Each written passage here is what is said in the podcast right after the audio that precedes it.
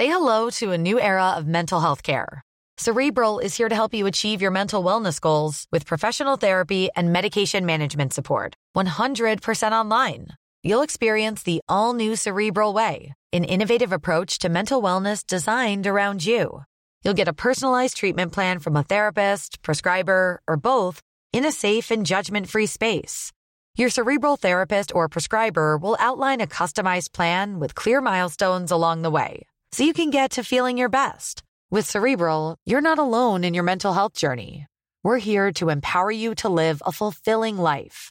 So take that first step towards a brighter future and sign up today at cerebral.com slash podcast and use code ACAST to get 15% off your first month. Offer only valid on monthly plans. Other exclusions may apply. Offer ends July 31st, 2024. See site for details. Bonjour à tous et bienvenue dans le Rendez-vous Jeu, l'émission bimensuelle où on vous résume toute l'actu du jeu vidéo et de l'industrie du gaming. C'est parti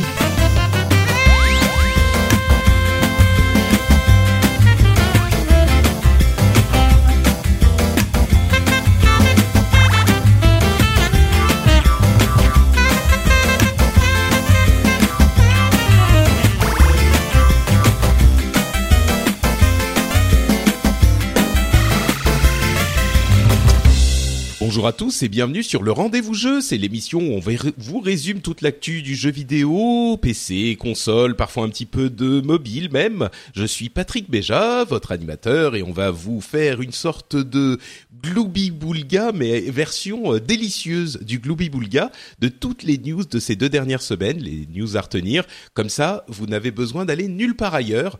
Nulle part ailleurs, bien sûr, euh, excepté aller regarder du côté de ce que fait Monsieur J.K.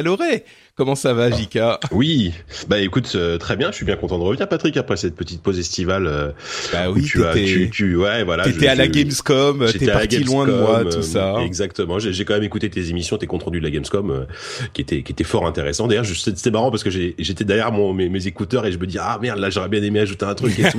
parce que du coup, la Gamescom, j'avais plein de trucs à dire forcément, mais bon. Bah oui, ce sera pour l'année prochaine. C'est c'est c'est ça les bons quand le format fonctionne en fait, c'est que les auditeurs se disent mais non, je voudrais. Ah bah c'est exactement ce qui s'est passé quand j'ai écouté votre compte, compte, rendu de la Gamescom à ZQSD, puisque vous étiez euh, combien? 14 000 dans une petite dans un petit studio euh, on était en 7, on, était 7 dans une pièce de 30 mètres carrés à peu près. Donc c'était euh, c'était épuisant la Gamescom avec avec les loulous de, ZQSD cette année, mais c'était très c'était bien, hein, c'était épuisant. très bien, très bien. Euh, et pour nous accompagner pour cet épisode, on a également euh, Christophe Collet, qui est lui encore un euh, vieux de la vieille de la presse papier, mais c'est une invasion. On vous retrouve tous ici. Comment ça va, Christophe? Ben ça va bien, ça va bien. Ben euh, écoutez, moi je suis très content d'être là, quoi. Hein. Bon, je vois que vous avez un peu vos habitudes entre vous, quoi.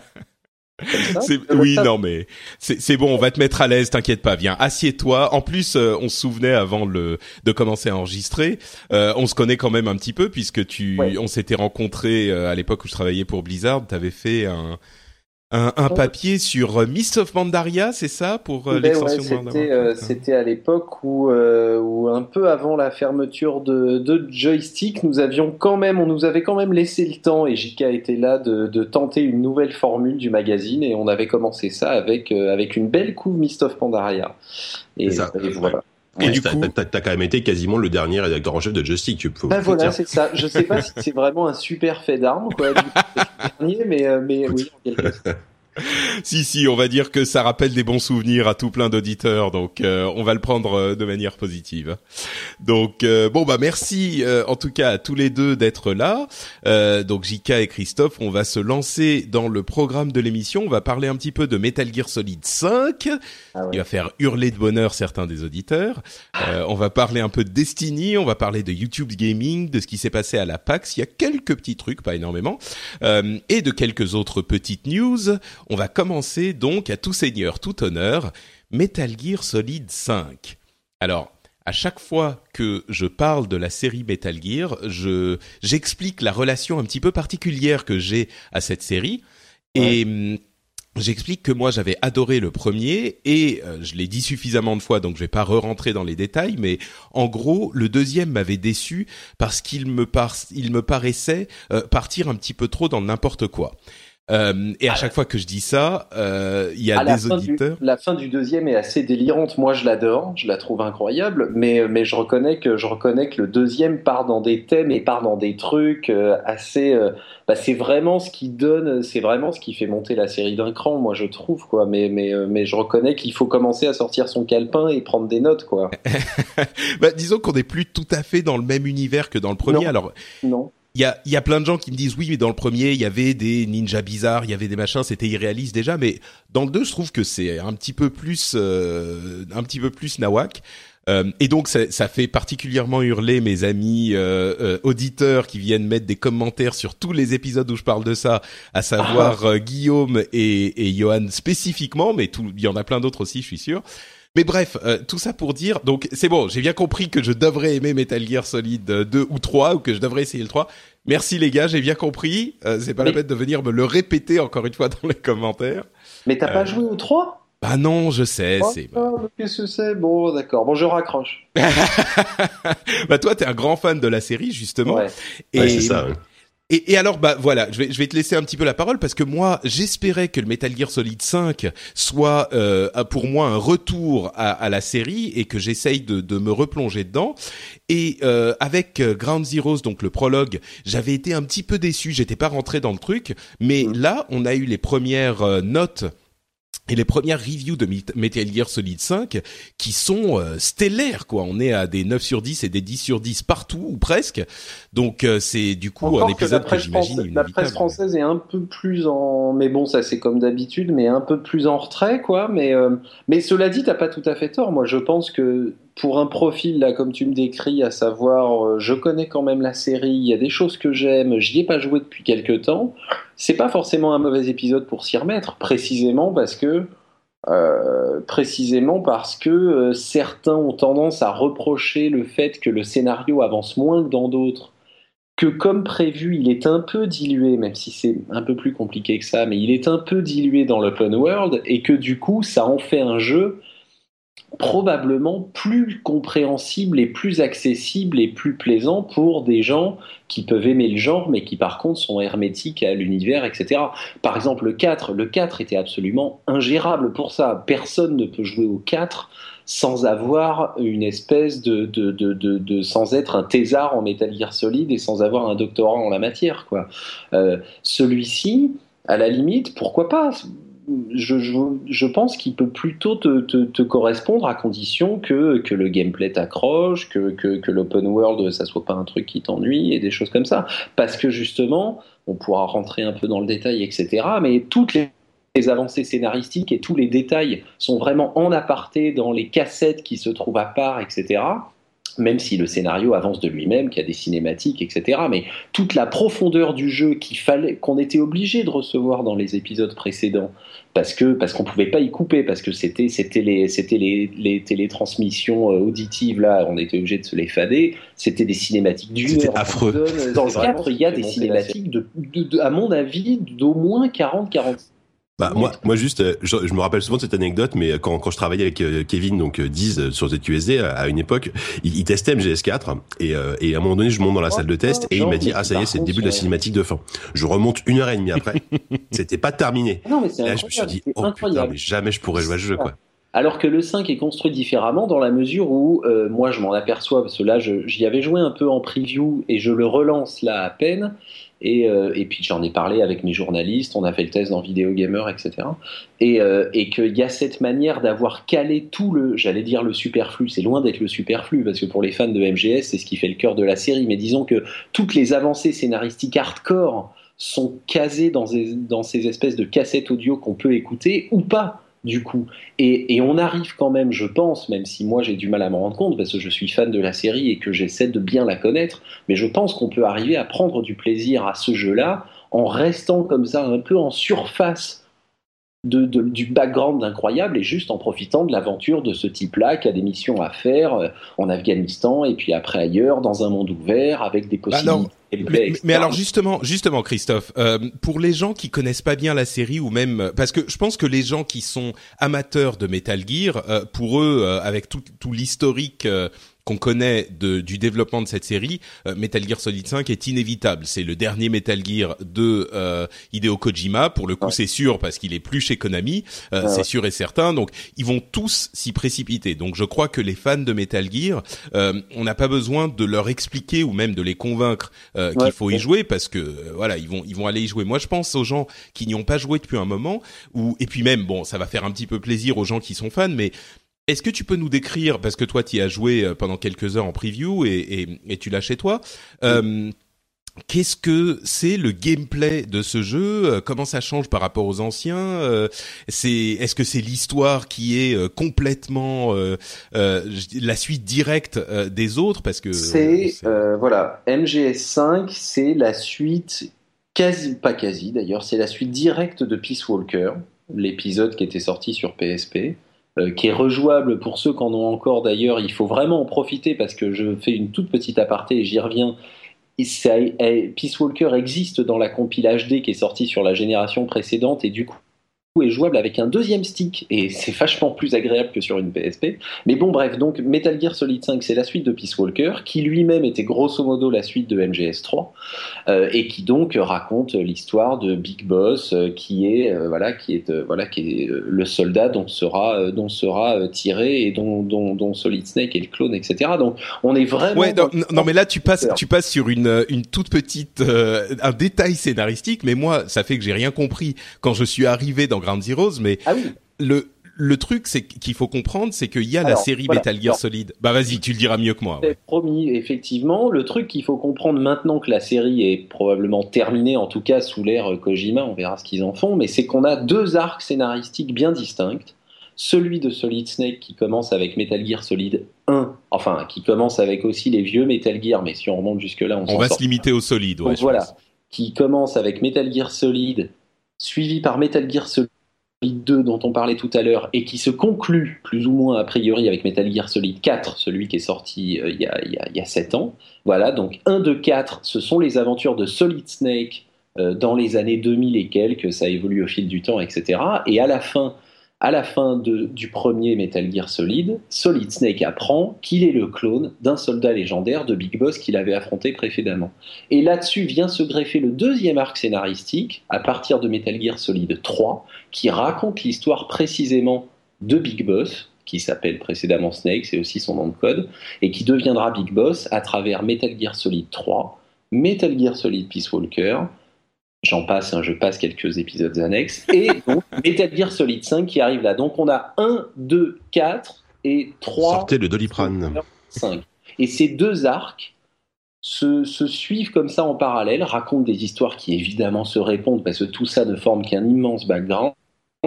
Et toute la subtilité de celui qui sort aujourd'hui étant que nous dirigeons Big Boss, donc celui des le héros légendaire des années 60-70, mais on arrive au moment où le scénario de cet arc-là rejoint les aventures doit nous amener et doit permettre d'enchaîner sur les aventures de Solid Snake, son clone, qui se déroule quelques années plus tard. Et voilà, cet épisode-là est d'autant plus final qu'il est celui qui doit par tout un tas d'explications et par la transformation qu'opère le héros Big Boss, et celui qui doit faire la transition entre les deux arcs scénaristiques et terminer la boucle et faire de toute la série une espèce d'immense voilà, saga. Euh. Un petit peu comme, je sais pas, voilà, un petit peu comme dans Star Wars, on a, on a les épisodes 4, 5, 6 qui racontent Luke, et puis tout d'un coup, on nous, les épisodes 1, 2, 3, plus tard, sont venus nous raconter son père Dark Vador. Et tout ça, tout ça fond fonctionne en parallèle et nous raconte à la fin quelque chose d'énorme. Alors, euh, est-ce que pour on, reparle des gens qui découvrent un petit peu la série ou qui en ont entendu parler dans le background, euh, le gameplay c'est quoi en fait euh, au, quotidien, j'ai envie de dire de, de ce Metal Gear Solid 5 C'est encore plein d'infiltration, c'est uniquement de l'infiltration, il y a un peu de tout? Parce que on sait que c'est un open world et c'est le premier de la série qui est un open world il est assez différent. C'est quand même le un des un des grands changements de cet épisode et une des réussites, moi je trouve, c'est que grosso modo, dans les épisodes précédents, j'enlève Grand Zeroes parce que Grand Zeroes c'est une une amorce de de, de, celui-ci, donc c'est vraiment le même jeu à peu de choses près. Mais jusqu'à présent, c'était vraiment de l'infiltration pure et dure. Metal Gear Solid, c'est quasiment une espèce de gameplay déposé, quoi. C'est un jeu de cache-cache, c'est du chat et de la souris. Il s'agit pas de se faire voir Sinon, ça vire assez rapidement à la catastrophe, quoi. Dans celui-ci, étonnamment, et euh, excuse-moi, je t'interromps pour te poser la question. Euh, dans du coup, si on a joué à Ground Zeroes, c'est exactement la même chose ou? Ouais, ouais, ouais, à peu de choses près. Je trouve, je Donc c'est vachement infiltration quand même. On est vraiment dans les détails, mais je trouve qu'on est dans du euh, que ça a été il y a un peu plus d'armes offensives, c'est pour ça que je vais arriver à ça euh, pour répondre à ta question. Et il me semble que c'est quand même un chouïa plus fluide dans des déplacements, des choses comme ça. Mais pour faire simple, on est dans le gameplay de Grand Zeroes. Mais mmh. sauf que euh, il y a beaucoup de choses à développer via la Mother Base et bon, sans rentrer encore dans les détails, l'idée quand même, c'est qu'évidemment il y a pas mal d'infiltration, mais la grosse différence avec les épisodes précédents, c'est qu'on peut la jouer action aussi sans avoir, me semble-t-il, en tout cas moi c'est comme ça que je le ressens, sans avoir l'impression d'être complètement en train de fracasser son expérience Metal Gear Solid. On peut la jouer comme ça parce qu'il a des armes pour ça, parce qu'il a, parce que, parce que le, parce que la fluidité de ses déplacements rend la chose possible, parce que les planques, parce que les différentes approches des lieux le permettent. Donc ça reste, l'expérience me semble-t-il, le but du jeu reste autant que possible de faire ça un peu propre, parce que moi personnellement ça m'amuse, mais on peut la jouer de manière beaucoup plus punchy, sans avoir l'impression de faire n'importe quoi et de trahir l'expérience de jeu. On a beaucoup plus le choix qu'avant. C'est très. Ouais, je t'interromps justement. C'est vrai que moi, ce que ce que j'aime bien dans, dans, ce genre de jeu, moi, moi, j'aime pas les jeux qui te de pure infiltration. Ça, ça, au bout d'un moment, ça m'ennuie.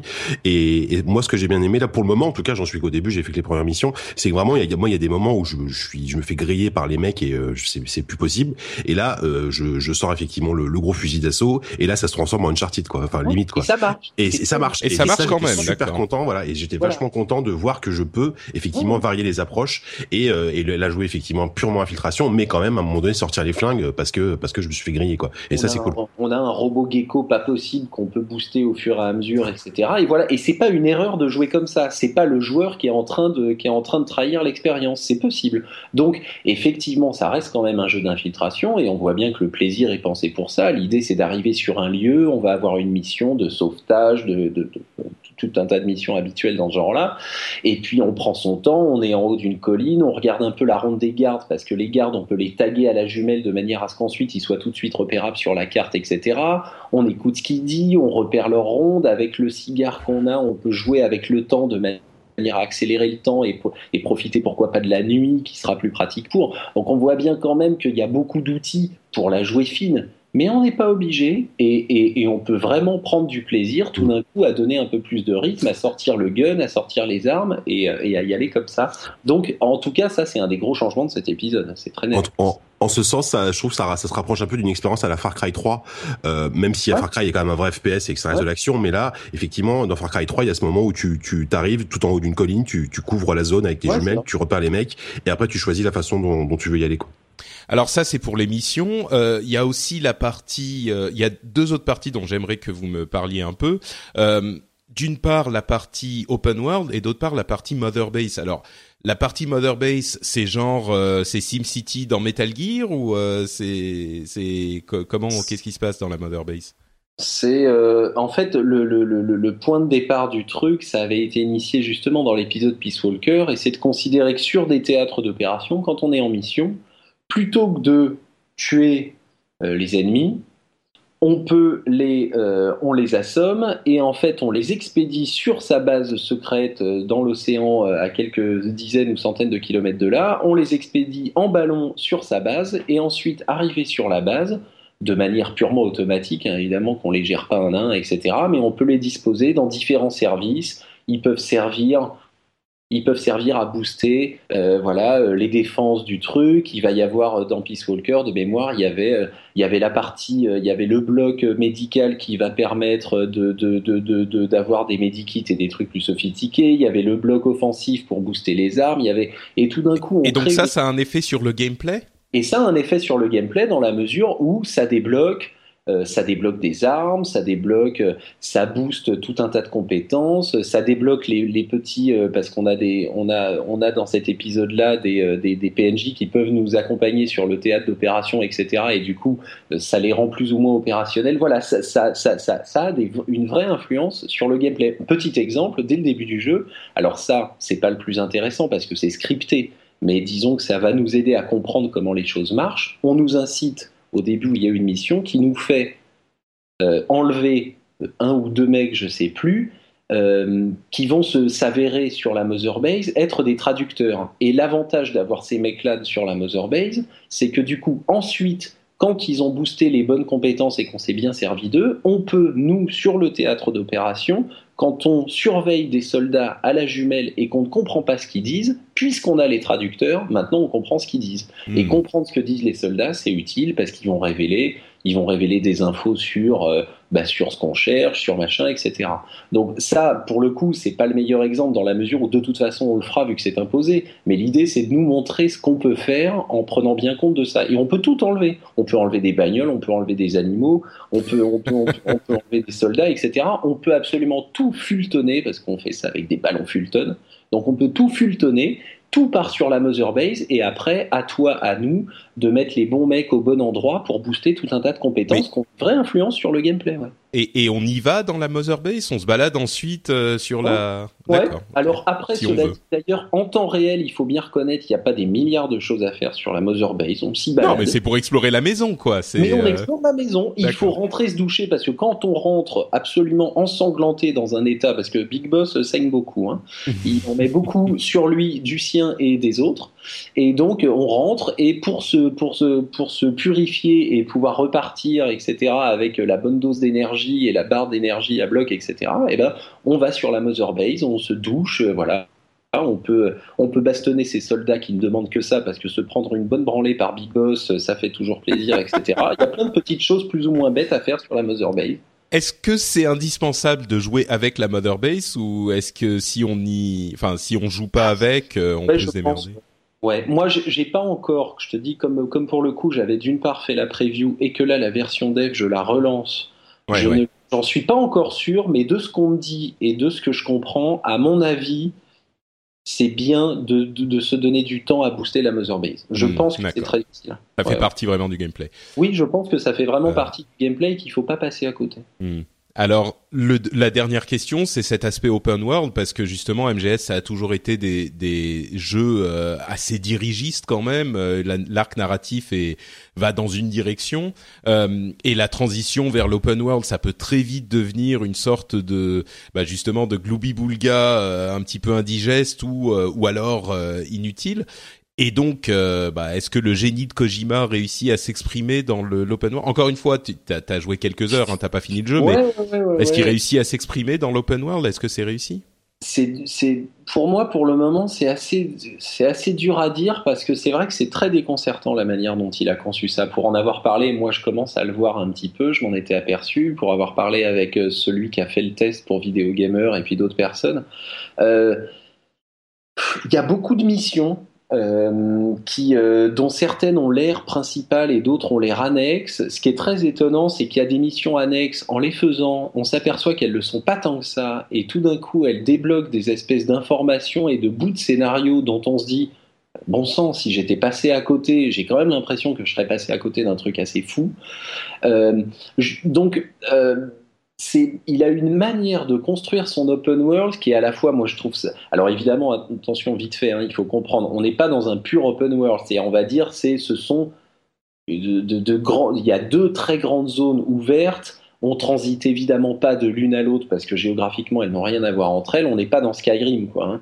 Mmh, on est dans on est dans une espèce de, voilà de, deux très grandes zones ouvertes, mais qui sont évidemment distinctes l'une de l'autre, et dans laquelle il va se passer tout un tas de choses, etc. Bon, euh, mais il a une manière de construire euh, à la fois l'émission annexe, l'émission principale, ce qu'on fait quoi, quand. On se perd pas dans la mesure où le grand truc, me semble-t-il, c'est que tout comment dire, on n'a jamais de, évidemment qu'on est dans un MGS et qu'on a affaire à Kojima, ce qui fait qu'on tombe jamais dans le délire de euh, va me chercher 10 pots de chèvre pour, on n'est pas en train de jouer à ça, quoi. ouais, c'est pas un MMO non plus, le, On n'est pas en train de jouer à ça. Il n'y a pas de mission à la con, machin. Mais il y a une manière de, il y a une manière de construire les missions et de donner des priorités aux joueurs qui, pour le moment, moi, me déroute un petit peu, mais je, voilà, je sais pas exactement hmm. quoi en penser, quoi. D'accord. Euh, ok, bon, peut-être dernier, un dernier mot euh, sur euh, l'immense saga quand tu l'as, la conclusion de l'immense saga quand, comme tu l'as appelé. A priori, comme on le disait, les gens qui sont fans vont y jouer de toute façon. À conseiller à des débutants, à des gens qui ont perdu de vue la série Moi, je, écoute, Jika, tu me, tu, tu me dis, hein, moi, ah je, que moi, je, moi, je pense que oui, parce que, mais sauf que, alors, avec un, je dirais à conseiller. En tout cas, c'est faisable et je pense que c'est une belle expérience de jeu, même pour des gens qui sont pas, voilà, n'ont pas un doctorat en Metal Gear Solid, euh, à condition quand même d'accepter une fois qu'on a fait le pari d'acheter le jeu, d'accepter de s'investir dedans et effectivement d'écouter les quelque chose qu'on a, les, quelques les, cassettes qui peuvent être écoutées, même si on n'est pas obligé de tout faire, d'essayer de suivre un peu. Si c'est pour surfer sur le truc, là, ça va, je pense que ça va quand même être un peu compliqué de, vraiment s'éclater. Mais si on accepte de se dire, ok, je le prends, je vais faire l'effort de m'investir dedans, il est beaucoup plus accessible que, ah, je pense que n'importe lequel des, euh, n'importe lequel des, épisodes récents. Est-ce qu'il a les, les cutscenes euh, interminables qui durent effectivement bah, Justement, non. Justement, non. Elles sont beaucoup plus courtes, elles sont hyper intenses. la scène L'introduction est absolument euh, incroyable. Et euh, bon, je, moi, je, pense que c'est un jeu dans lequel on peut s'éclater même sans être un coup sur feu, parce que justement, il y a, parce que même si tout d'un coup le scénario, on va se dire bon, honnêtement, euh, ce que je viens d'écouter là, j'y comprends rien. Il y a quand même les missions en elles-mêmes sont assez simples parce qu'elles sont, ce sont souvent des missions de, de, mercenaires au sens strict du terme, pas forcément rattachées à un espèce de grand scénario incroyable. Donc, elles sont simples à comprendre. Il y a un open world qui est quand même très beau. Il y a des vraiment, il y a des manières d'aborder les missions qui sont hyper ouvertes. Donc Jika tout à l'heure faisait le parallèle avec Far Cry, il est plutôt pas con. Euh, on peut s'éclater là-dedans et prendre vraiment du plaisir à jouer à ce jeu-là. Euh, sans, mais en sachant évidemment que par contre on n'y prendra pas exactement le même que quelqu'un qui l'attend parce que, parce que, ça fait 25 ans qu'il joue à la série quoi. Mais ouais ouais ouais, ouais moi je pense. Alors Jika, ouais, tu trépignes. Non mais moi, non mais moi juste rapidement, je suis, je suis un peu comme toi, Patrick. C'est une série que j'ai lâchée depuis très longtemps. Euh, le, je, je l'ai lâché à partir du 2 et puis voilà, c'est à, l'époque c'est cinématique sans fin, cet univers euh, sans doute très intéressant, mais vraiment euh, complètement obscur pour moi. J'avais complètement lâché le truc. Et là justement, euh, j'ai acheté le jeu parce que euh, j'ai senti qu'il y avait un retour vraiment à bah, le, monde ouvert et il y avait une narration qui était pas trop présente. Alors ce que vont peut-être regretter les, les, gros fans de la série, je sais pas, mais moi au contraire ça me va très bien. Et, et, et rien que rien que le prologue du jeu, effectivement l'introduction, je l'ai trouvé incroyable. C'est vraiment, c'est à mi-chemin. En fait, il, a réussi à trouver euh, justement ce que j'aime, ce que j'aimais pas dans Kojima. Donc c'était vraiment le côté purement cinématique. Là, c'est vraiment un, c'est très cinématographique. En même temps, tu joues quasiment tout le temps. Donc l'introduction du jeu déjà m'a scotché alors que c'est un, truc très linéaire. Et là, après, t'arrives dans, dans ce monde ouvert gigantesque où euh, là, c'est Red Dead Redemption quoi. C'est-à-dire que t'es en Afghanistan, t'es sur ton cheval et c'est super euh, c'est vraiment super beau quoi. Donc pour le moment là en disant Red Dead Redemption t'es pas le premier qui fait le, parallèle mais je pense que tu vas faire chavirer quelques cœurs. Oui après attention hein, on n'est pas dans du Red Dead non plus. Enfin c'est pas du rockstar mais euh, en termes de en tout cas l'Afghanistan voilà c'est des airs voilà, voilà c'est ça. Et euh, et en tout cas moi, moi ça ce qui me plaît beaucoup finalement c'est ce retour euh, en tout cas de ce que j'en vois pour le moment c'est ce retour à du pur gameplay à, un, un, gameplay à un jeu beaucoup plus souple en termes de mécanique de prise en main etc moi je trouvais ça assez lourd avant à manier les les, les anciennes pièces et voilà. Petit warning quand même, nous, enfin nous par exemple, vous, parce qu'on on connaît tous la série, peu importe le moment où on s'est arrêté, moi j'ai tendance à de trouver ce gameplay, enfin c'est pour, le coup, j'allais dire même la maniabilité du personnage plus souple, très agréable, et je me dis, oh là là, quel progrès quand même, c'est un vrai bonheur. Pour en avoir discuté avec deux, trois personnes qui, elles, connaissaient vraiment pas la série et qui sont plus habituées aux jeux d'aujourd'hui, etc., le premier truc qu'on m'a dit, c'est Oh putain, c'est quoi ce perso? Qu'est-ce que c'est rigide, mon Dieu Et c'est là que tout d'un coup, je me disais quand même à ceux qui pourraient écouter, attention, moi, enfin, et nous, connaissant la série, quand je joue à Grand Zeroes puis à Phantom Pain, je me dis oh là là, super, quelle souplesse les mecs. Et en fait, je m'aperçois que quelqu'un qui connaît pas du tout, le perçoit quand même pas du tout de la même manière et a tendance à trouver ça quand même un peu rigide pour les jeux d'aujourd'hui. Ouais, effectivement, on peut on peut voir ça comme ça, c'est certain. Mmh. moi, j'ai, je dirais que j'ai envie de, je me tâte encore un tout petit peu. Euh, on enregistre le 31, donc il sort demain. Je pense qu'il est trouvable à peu près n'importe où dès aujourd'hui. Mais ouais, je l'ai acheté vendredi. Moi, je l'ai acheté vendredi. donc, euh, voilà. euh, mais j'hésite encore un tout petit peu parce que, ce que, à cause de ce que tu disais, ce que j'ai entendu ailleurs, effectivement, Christophe, c'est que il faut quand même s'investir. C'est euh, c'est pas un truc qu'on va finir en 10 heures, quoi. C'est 40 heures, 30, 40 heures de jeu minimum, quoi. Ouais, ouais, ouais. Ah ouais, ouais, ouais. Oui, oui, non, il faut quand même. Euh, euh, je pense qu'il est abordable par plus de monde qu'avant, mais il faut quand même que tout le monde, que ces gens-là soient d'accord pour. Je pense que moi, pour en avoir parlé avec euh, avec voilà Denis qui a fait le test pour nous, il y a joué entre 50 et 55 heures et grosso modo, il a bouclé le scénario en faisant quelques trucs annexes. Pour avoir vu quelques reviews fleurir à droite à gauche, je vois bien que grosso modo tout le monde met la barrière du scénar sans trop la rusher, mais quand même met la barrière du scénar à 45-55 heures. Donc, il faut, oui, faut, faut y aller quand même. Faut vouloir, ouais, ouais. bon, on verra. En tout cas, euh, la description et, et donne l'eau à la bouche. C'est vrai que euh, ça me donne bien envie quand même, même en tant que que Metal Gear, euh, comment on va dire ça? Metal Gear Doubtful. Euh, ouais, voilà, ouais. ouais, Mais bon, euh, ça, ça, je vais prendre ma décision euh, cet après-midi, je pense. je me dis que vu les les les notes incroyables qu'il reçoit à l'unanimité, c'est pas juste une ou deux une ou deux publications qui se qui s'est enthousiasmé pour Kojima que à côté de ça, moi, je porte pas spécialement dans mon cœur non plus. Je le trouve un petit peu diva, quoi mais euh, mais bon, ça a l'air d'être assez. Le consensus a l'air d'être bon, donc je me dis c'est presque un titre euh, qu'il est difficile de ne pas au moins essayer. Ah, je pense, ouais. oui. Oui, Ah, je pense. Si on, est un fan de jeux vidéo. Euh. Ah, oui, oui, je pense qu'on aura à faire quoi qu'il arrive à un des jeux de, à un des jeux de, marquants de cette génération. Donc il faut, il faut, il faut, il faut, il faut aller jeter un œil, oui. Ah oui, oui. Bon, bah on va voir. Euh, je, je, je, vais voir euh, ce que je vais faire. Euh, on est effectivement à pour prendre un, un, petit, même si on n'aime pas les notes, enfin moi j'aime pas les notes, euh, Metacritic le met quand même à 95. Waouh, ouais, ouais, ce qui est, ouf, ce qui est quand même pas mal quoi. Donc euh... assez impressionnant. Je suppose évidemment sans trop se mouiller que euh, le, la nature justement à la fois plus open world, moins moins directement scénaristique et plus action aussi fait que notamment sur le marché US. Euh, le, le ça plaît plus, ouais, sans doute. Ça plaît plus, évidemment. Moi, je me souviens, pour vite fait, pour le 4, le 4, la, une des dernières bandes annonces du 4, elle est trouvable sur internet, faisait, vendait le film comme un pur action movie. Le, jeu, c'est un, c'est un lapsus intéressant, ouais. Avec cette, avec cette voix off de, de, de, de, c'est, cette voix off qui double les, euh, les, les, trailers américains, etc., comme ça. In a world! In machin, etc. Et moi, je pensais aux mecs, qu'ils soient américains ou français d'ailleurs, peu importe, qui achetaient ce truc-là, le 4, en espérant un jeu d'action. Jouer à une espèce de Call of Duty et il y avait de quoi s'arracher les cheveux, quoi. Tu vois, c'était inenvisageable. Le 5 est très différent. D'accord. Bon, bah on verra, on en parlera peut-être dans le prochain épisode. Je vous dirai ce que j'ai décidé, euh, achat ou pas achat, on verra.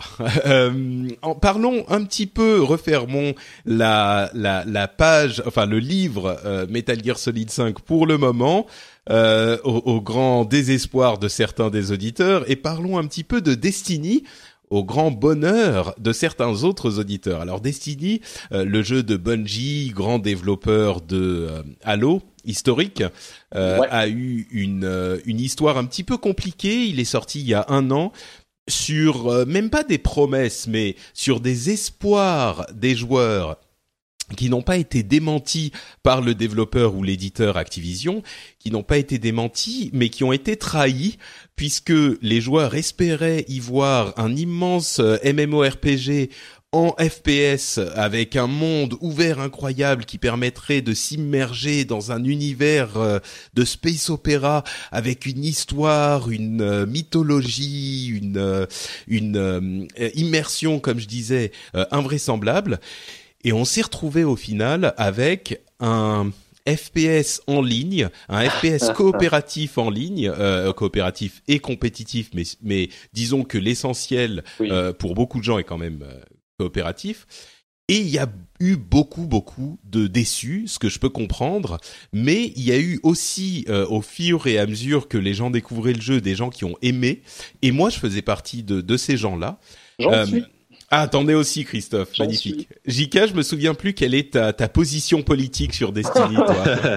je dis non, non, euh, bof. Enfin, voilà, globalement, je l'ai, j'y ai joué euh, peut-être 10 heures et euh, ça m'a, ça m'a gavé, je l'ai revendu, voilà. D'accord, ok. ça, ça, ça s'arrêtait là, quoi. Tu n'en es pas. Ouais, bon, bah écoute, Décidément. Euh, enfin, je, je, je, reconnaissais les qualités de pure FPS qui, qui étaient très bonnes, euh, mais effectivement, le l'absence vraiment de fil rouge, euh, le côté bac à sable un peu ennuyeux m'a m'a vite m'a vite fait fait passer à autre chose quoi. Ouais, enfin même bac à sable, t'es généreux, hein, c'est vraiment. Enfin, bac à sable, non, oui, loot, enfin le côté purement loot. c'est ça. C'est loot machine plutôt. Voilà, qui d'habitude me plaît beaucoup dans un Diablo, mais là là ça prend pas. Ouais, bah écoute, euh, je je sais pas si on peut te conseiller cette extension qui arrive dans une quinzaine de jours, qui s'appelle The Taken King, qui est une extension qui fait beaucoup de choses euh, visiblement pour améliorer les côtés un petit peu décevants de Destiny, mais qui à mon sens ne va pas non plus complètement inverser la tendance, puisqu'on a euh, une nouvelle zone qui semble se calquer sur les les, les zones qui existaient déjà dans Destiny, qui, qui est maintenant Vanilla, qui s'appelle Destiny Year One, donc la première année selon Bungie. Bungie. Euh, on entre dans la deuxième année, Destiny Year 2, avec The Taken King, et il y a une attention particulière qui a été portée à la narration quand même. Euh, il semble qu'il y ait une euh, une bah, déjà on sait que Peter Dinklage a été remplacé pour faire le, le doublage la narration du petit robot qui nous accompagne pendant toutes les aventures, du Ghost. Il est remplacé par Nolan North, qui est un grand professionnel du doublage de jeux vidéo, et c'est sans doute pour le meilleur, parce que Dinklage n'avait pas vraiment réussi sa prestation. Et on a euh, quelques éléments en plus. On a une progression qui se fait en leveling avec des séries de quêtes. On a un beaucoup plus grand accent qui est mis sur les quêtes euh, qui va sans doute satisfaire les gens qui étaient en mal de narration euh, dans le jeu. On a des nouvelles spécialisations pour chacune des trois classes euh, du jeu qui ont l'air quand même assez excitantes pour les gens qui aiment bien le jeu.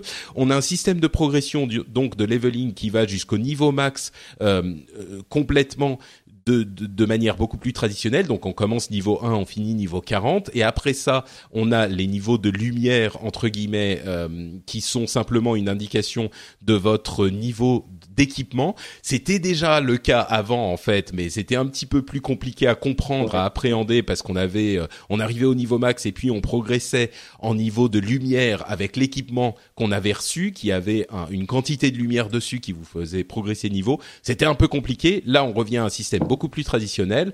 Euh, on a quoi aussi? On a euh, une euh, rationalisation des des, des, des, donjons, une amélioration des donjons qui vont être un petit peu plus aléatoires pour un petit peu plus de variété. Euh, on a une progression dans l'équipement qui va pouvoir être opéré par différents moyens. On a plus de choses à faire. On a une un repensage, euh, c'est pas un mot français ça, de l'interface euh, qui va faire qu'on va pouvoir rendre nos quêtes sans avoir besoin de se retrimballer jusqu'à la ah. zone euh, sociale, ce qui est, euh, j'entends que ça fait plaisir à Christophe. bon, bon, en gros, il y a un, on repense la la surface de Destiny. Je dirais, il y a encore quand même pas mal de choses qu'on ne sait pas. Euh, il y a la, la, quantité de contenu qui, à mon avis, euh, si vous vous attendez à ce que tout à coup ça se transforme en euh, véritable MMO immersif, vous allez être déçus. Euh, la quantité de contenu, on ne sait pas exactement. Un petit peu comme l'année dernière, on savait pas combien il allait y en avoir et c'était l'une des grandes déceptions. Il y en avait beaucoup moins qu'on ne pensait. Ah bah, Là, ils ont, ils ont donné des infos concrètes très très tard. Quoi. Ouais, Et donc, euh, alors moi, ce que je dirais, c'est que ah, ah oui, il y a un autre élément important quand même. Euh, si vous achetez cette euh, extension, le, le, la seule chose a priori qu'on peut acheter aujourd'hui, on peut toujours acheter le jeu seul euh, d'origine, mais a priori, il vaut quand même mieux acheter le package qui inclut tout. Euh, financièrement, c'est beaucoup plus intéressant. On peut l'acheter en boutique, vous aurez euh, avec l'extension que vous achetez le package complet ou juste l'extension, euh, un objet qui vous permet de faire monter un personnage niveau 25 euh, directement, de manière à ce que vous puissiez rejoindre vos amis. qui ont déjà beaucoup joué au truc et qui vont pouvoir continuer à progresser jusqu'au niveau 40, qui est le nouveau niveau maximum de l'extension. Christophe, tu regardes Jika, vous êtes euh, les yeux dans les yeux à un café, vous parlez de Destiny et euh, Jika te dit, te pose la question fatidique. Est-ce que, est-ce que je dois euh, revenir sur Destiny? Est-ce que le jeu est maintenant euh, adapté à ce que j'espérais? Est-ce qu'il va me plaire? Qu'est-ce que tu lui réponds? Euh, je suis pas sûr. Je suis pas sûr. Mais en même temps, moi, cette extension, je l'attends vraiment énormément. Mais je, je suis pas sûr parce qu'à mon avis, Destiny part sur une espèce de gros malentendu. Euh, et tu l'as dit tout à l'heure. C'est-à-dire que je pense que l'énorme malentendu, mais qui a été entretenu par Activision, hein, nous, nous, on n'y est pour rien. Enfin, les joueurs en tout cas. Bah, on savait pas, euh, oui. C'est que on nous a vendu pendant toute la période de développement jusqu'à très tard. Et moi, je suis allé le voir d'ailleurs, ce jeu au printemps. Il était sorti. Euh, quand est-ce qu'il est sorti dans l'année? Il était sorti en septembre. en septembre, c'était il y a un an. Ah, J'étais allé le voir euh, en mai ou quelque chose comme ça, un peu avant le 3. Et à ce, et à ce moment-là, c'était encore très flou. On nous a vendu pendant une éternité une espèce de MMO light. Light ou like, comme tu veux. Euh, voilà. Et, et, au dernier moment, on s'aperçoit que non, qu'effectivement, il y a quelques petites zones. Alors effectivement, dans ces grandes zones, on peut faire plein de petites quêtes FedEx à fini, bon c'est sympa, mais on n'est pas du tout en train de jouer à World of Warcraft. Euh, et en ce sens-là, je pense que le, je peux me tromper, mais à mon avis, le malentendu historique, il vient de là, et ceux qui sont déçus le ah, sont. complètement. Du coup, du coup, si je me trompe pas trop à ce sujet-là, fondamentalement, The Taken King ne change pas, ne change beaucoup de choses, mais change pas énormément la donne à ce niveau-là. Euh, effectivement, bah, il y a un level cap, plus de narration, on verra. Moi, effectivement, je sais pas encore, donc j'espère parce que qu'est-ce que c'était naze, quoi. Ah non, mais c'était c'était inepte, c'était inexistant, c'était honteux. C'est enfin la, narration de, de Destiny est l'une des choses les plus lamentables ah, que j'ai vues en narration dans le jeu vidéo depuis très longtemps. C'est des espèces de cutscenes navrantes, des mecs qu'on fait à l'eau quand même. Il y a eu des très grandes choses. Bon, bref, passons. Ouais, ouais, passons. Euh, donc voilà. Donc il y a effectivement beaucoup de choses. Tout ce que tu viens de résumer qui va le rendre hyper intéressant intéressant, et d'ailleurs Activision et Bungie le vendent quasiment comme un Destiny 2, tu vois, c'est ce que tu disais, voilà, Destiny en deux, etc. C'est vraiment vendu comme ça et à juste titre. Mais je pense que le, malentendu de départ, comme lui n'est pas vraiment réglé, je sais pas si je vais le conseiller à JK. Moi, je vais m'éclater parce que le gameplay m'éclate et qu'effectivement, ça me fait penser, tu vois, je refais un parallèle vite fait. Pour moi, c'est ce truc qui était bien placé pour le, c'est du Diablo, tu sais, ces espèces de jeux où tu dis bon allez encore un petit vite fait quoi, allez petite mission là, on, se le fait vite fait, lui on arrête. Et puis à la fin de la nuit, tu y es encore, quoi. Moi, j'ai vraiment ce rapport-là à ce jeu-là et je le trouve excellent. Maintenant, est-ce qu'il y a un JK qui peut-être euh, a, pas, a pas trouvé ce qu'il voulait dans le jeu Est-ce qu'il le trouvera plus là? Moi, je suis pas sûr. Je suis pas sûr. Ouais. Alors, justement, tournons-nous vers JK qui est super sage euh, et, et, super silencieux depuis tout à l'heure. Je laisse parler les gens. Mais non, non, mais j'apprécie, j'apprécie. Euh, est-ce que c'est pas un problème de de la manière dont tu approches le jeu d'une certaine manière? Parce qu'effectivement on attendait tous quelque chose de différent avec Destiny et ça certains euh, ont trouvé dans ce qu'il était effectivement quelque chose d'intéressant et certains autres non. Est-ce que si on dit en fait, Destiny, c'est pas un MMO, mais c'est un excellent euh, FPS en PVE, c'est-à-dire FPS contre l'ordinateur. On a des missions à faire, en fait, des donjons à faire, et on peut les faire à trois, et on va s'éclater tous ensemble. Et c'est un, une mécaniquement, il est vachement ah bon. Ouais. tout à fait. Et, et c'est clair qu'il est excellent à ce niveau-là. Est-ce que là, tu serais prêt à lui donner une seconde chance avec cette euh, cette, ouais, cette extension. J'en sais rien, honnêtement. Enfin, déjà, moi, à la base, quand, quand j'ai j'ai commencé Destiny, j'avais bien conscience que c'était pas un MMO. Je savais à peu près dans quoi je me lançais. Euh, je me suis dit, je vais essayer. Et euh, effectivement, la sauce n'a pas pris parce que, comment dire, je sais pas. Le, déjà, l'univers, je le trouve sympa, euh, mais je trouve, je trouve qu'il manque quand même un peu d'identité. Il est, euh, il est un peu entre deux, entre deux eaux.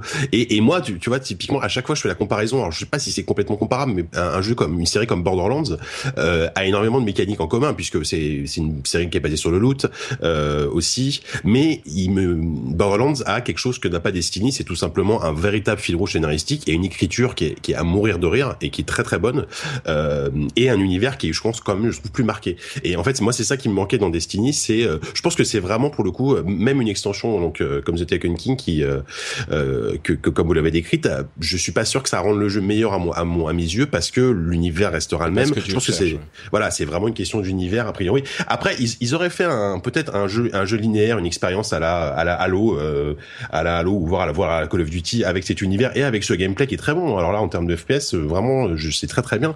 Peut-être que j'aurais euh, j'aurais vraiment beaucoup plus apprécié le jeu finalement. Euh, là, malheureusement, tu, pour moi, pour moi, c'est vraiment une série que je me rends compte qui est pas pour moi et euh, cette extension je pense pas que ça changera grand chose a priori. Bah, on fait souvent la comparaison avec Borderlands et à mon sens elle est pas tout à fait juste parce que Borderlands c'est à la base principalement un jeu solo. Euh, ou en tout cas, bah, jeu... ouais, je suis pas tout à fait d'accord. Bah, enfin, pour le coup, peut jouer à, plusieurs. C'est vraiment très cool. A4, c'est vraiment très cool. Ouais, non, tout à fait d'accord. Mais si tu veux, tu, tu suis l'histoire et après tu peux refaire quelques missions. Mais c'est pas un jeu qui est pensé comme euh, un MMO euh, au, au endgame du MMO, quand tu as atteint le niveau maximum, où tu as une rejouabilité qui est énorme. Hmm. Et Destiny, il est entièrement pensé comme ça. C'est-à-dire hmm. que Destiny, tu as des missions, des donjons où tu vas aller à 3, et puis ensuite des raids où tu vas aller à 6, etc. Euh, où tu as euh, cette euh, possibilité de les refaire éternellement. Et je sais qu'il y a des gens qui ont joué à euh, Borderlands pendant des semaines, peut-être même des mois, mais bon, Borderlands au bout de structurellement en fait, mécaniquement, il n'est pas, conçu pour cette progression de niveau. ouais, pardon, il. Pas conçu, il n'est pas conçu comme un Diablo-like justement. comme, comme, un Diablo-like effectivement. non, il n'est pas conçu comme ça, c'est clair. Ouais, ouais, non, c'est c'est pas du tout prévu pour être joué de la même manière. Là, c'est mhm. vraiment prévu en ligne comme un, un, un MMO, pardon, pas un MMO, mais un FPS coopératif en ligne. Mhm. Euh, tu vois, il y a, y a pas ce côté avec progression euh, de niveau, ouais il n'y a pas ces mécaniques très addictives du loot euh, qu'on a dans Diablo, même dans Borderlands, justement. Il y, aurait, y peut-être eu ça dans, dans Destiny, j'aurais peut-être accroché plus hein, également. Ah, mais t'es, tu, tu, tu, en fait, t'as pas, t'es pas arrivé à ce niveau. Mais c'est vrai que le loot non, pas aussi... Non, mais cela dit, j'ai clairement pas poussé l'expérience suffisamment mm. loin. Ça, ça m'a vite lassé, en fait. Ouais. Bah, si, oui, effectivement, si à la base ça t'a lassé, c'est que, en fait, mm. je pense qu'il faut vraiment s'accrocher, il faut accrocher au gameplay comme euh, rien d'autre. parce que sinon, parce que c'est sur ça que le jeu tient, quoi c'est ce que je dis souvent, le, le, le, sentiment de sortir son flingue et tirer dans la tête des robots qui viennent t'agresser, si ces, ces 30 secondes de gameplay ne te plaisent pas, n'est-ce pas Christophe? Ouais, ouais, non, c'est exactement ça. Vraiment, c'est, là-dessus que, et, et, à ce niveau, les mecs, même si effectivement il y a euh, Destiny est perfectible et on voit bien qu'ils vont le perfectionner et là et encore pendant longtemps parce qu'on se, on sait, on sait que euh, c'est une franchise au long cours. Euh, il y a quand même un, taf énorme et une réussite éclatante. Enfin bon, chacun son truc, mais sur le feeling du jeu, la maniabilité, le shoot, le gameplay. Et c'est pour ça qu'on y revient tous. C'est parce que précisément, quand on sort d'un donjon, loot ou pas loot, on, s'est éclaté à buter ces mecs et on se dit bon bah allez, on quoi, on s'en rééclate une petite série ou pas quoi. et, on le fait. Euh, et, c'est bien pour ça que c'est bien pour ça quand même que ça que, que ça tient aussi bien. Quoi. Ouais non, sur le gameplay, c'est imparable, c'est imparable. Euh, bon, on, reparlera certainement de Destiny. Moi, comme je le dis, euh, je l'ai dit euh, plein de fois, je suis complètement fan. Donc, euh, je vais là, pour le coup, absolument acheter The Taken King et me plonger dedans dès le 15 septembre. Je, juste, euh, je sais pas si tu l'avais précisé, mais c'est un, c'est un standalone ou c'est une extension? Non, c'est une extension, euh, c'est-à-dire qu'elle coûte 40 euros, je crois. Sur, ouais, c'est, bon, oui, mais bon, disons que moi je paye sans. présente comme quelque chose de massif, mais c'est vrai que c'est assez cher. À mon avis, c'est pas massif. Hein. C'est une nouvelle zone, il y a quelques nouvelles strikes. Euh, enfin bon, bref, euh, c'est c'est 40 euros, mais tu peux aussi acheter la version qu'ils appellent, je sais plus légendaire ou machin, en boutique pour, je crois que c'est 80 qui inclut tout en fait, qui inclut Destiny, les mm. deux les deux entre guillemets extensions. Mm. Euh, à mon sens, oui, celui-ci c'est vraiment une, une euh, légère euh, couche de peinture sur Destiny. Faudra attendre la prochaine qui risque pour le coup d'être euh, une remise à zéro. Oh, je sais pas, remarque. Mais pour moi, c'est pas, ça change pas effectivement Destiny de manière fondamentale. Euh, peut-être le, la prochaine extension, mais On verra. Donc euh, effectivement, 40 euros pour l'extension. Si vous avez déjà le premier, bah pas de souci. Euh, en même temps, il faut aussi les deux mini extensions qu'il y a eu pendant l'année pour pouvoir jouer euh, à Taken King. Donc il vaut mieux racheter le, le, la collection. Pousse quand même à la conso, hein. putain, c'est ouais. Ah bah oui, ils sont pas là pour te... Ouais, ouais, ouais. Hein? Bon. Je ne dirai rien. Alors, le roi des corrompus, l'édition légendaire, 70 euros sur la Fnac. Donc, euh, bon, c'est- ouais, le prix à peu près d'un jeu. C'est-à-dire que c'est le jeu plus extension, c'est ça? C'est ça. Le jeu plus toutes les Ouais. extensions. Bon, après, après, c'est le prix d'un jeu neuf en boutique, hein. C'est pas, c'est pas Ouais, ouais, c'est ça. Euh, on peut, on peut aussi tout à fait acheter euh, juste Destiny, qui pour le coup, l'édition normale va coûter euh, 10 fois moins cher. Il est déjà, je crois, à 25 euros euh, partout.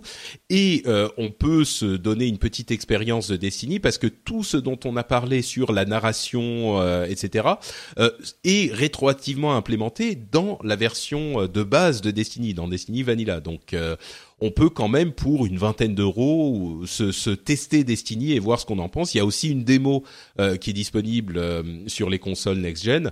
Donc, enfin, now gen.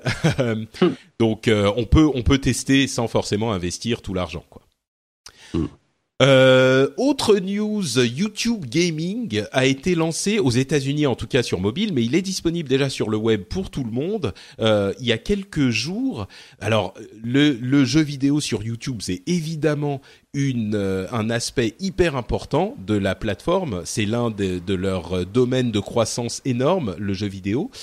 Et donc, ils ont lancé un site dédié aux jeux vidéo qui reprend tout le contenu jeux vidéo de YouTube et qui le met dans une mise en page un petit peu différente avec la possibilité de suivre euh, certains jeux vidéo spécifiques et surtout une refonte de la plateforme de streaming live qui vient chatouiller un petit peu Twitch ou en tout cas c'est l'intention.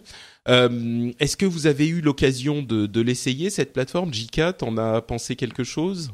Euh, ouais, enfin, j'ai j'ai pas encore poussé beaucoup le le- l'exploration, mais euh, bah, c'est intéressant parce que parce que je pense qu'il y a un an, euh, alors je je on sait pas trop, mais ils, ils ont peut-être eu mauvaise de se faire ravir Twitch par euh, par Amazon.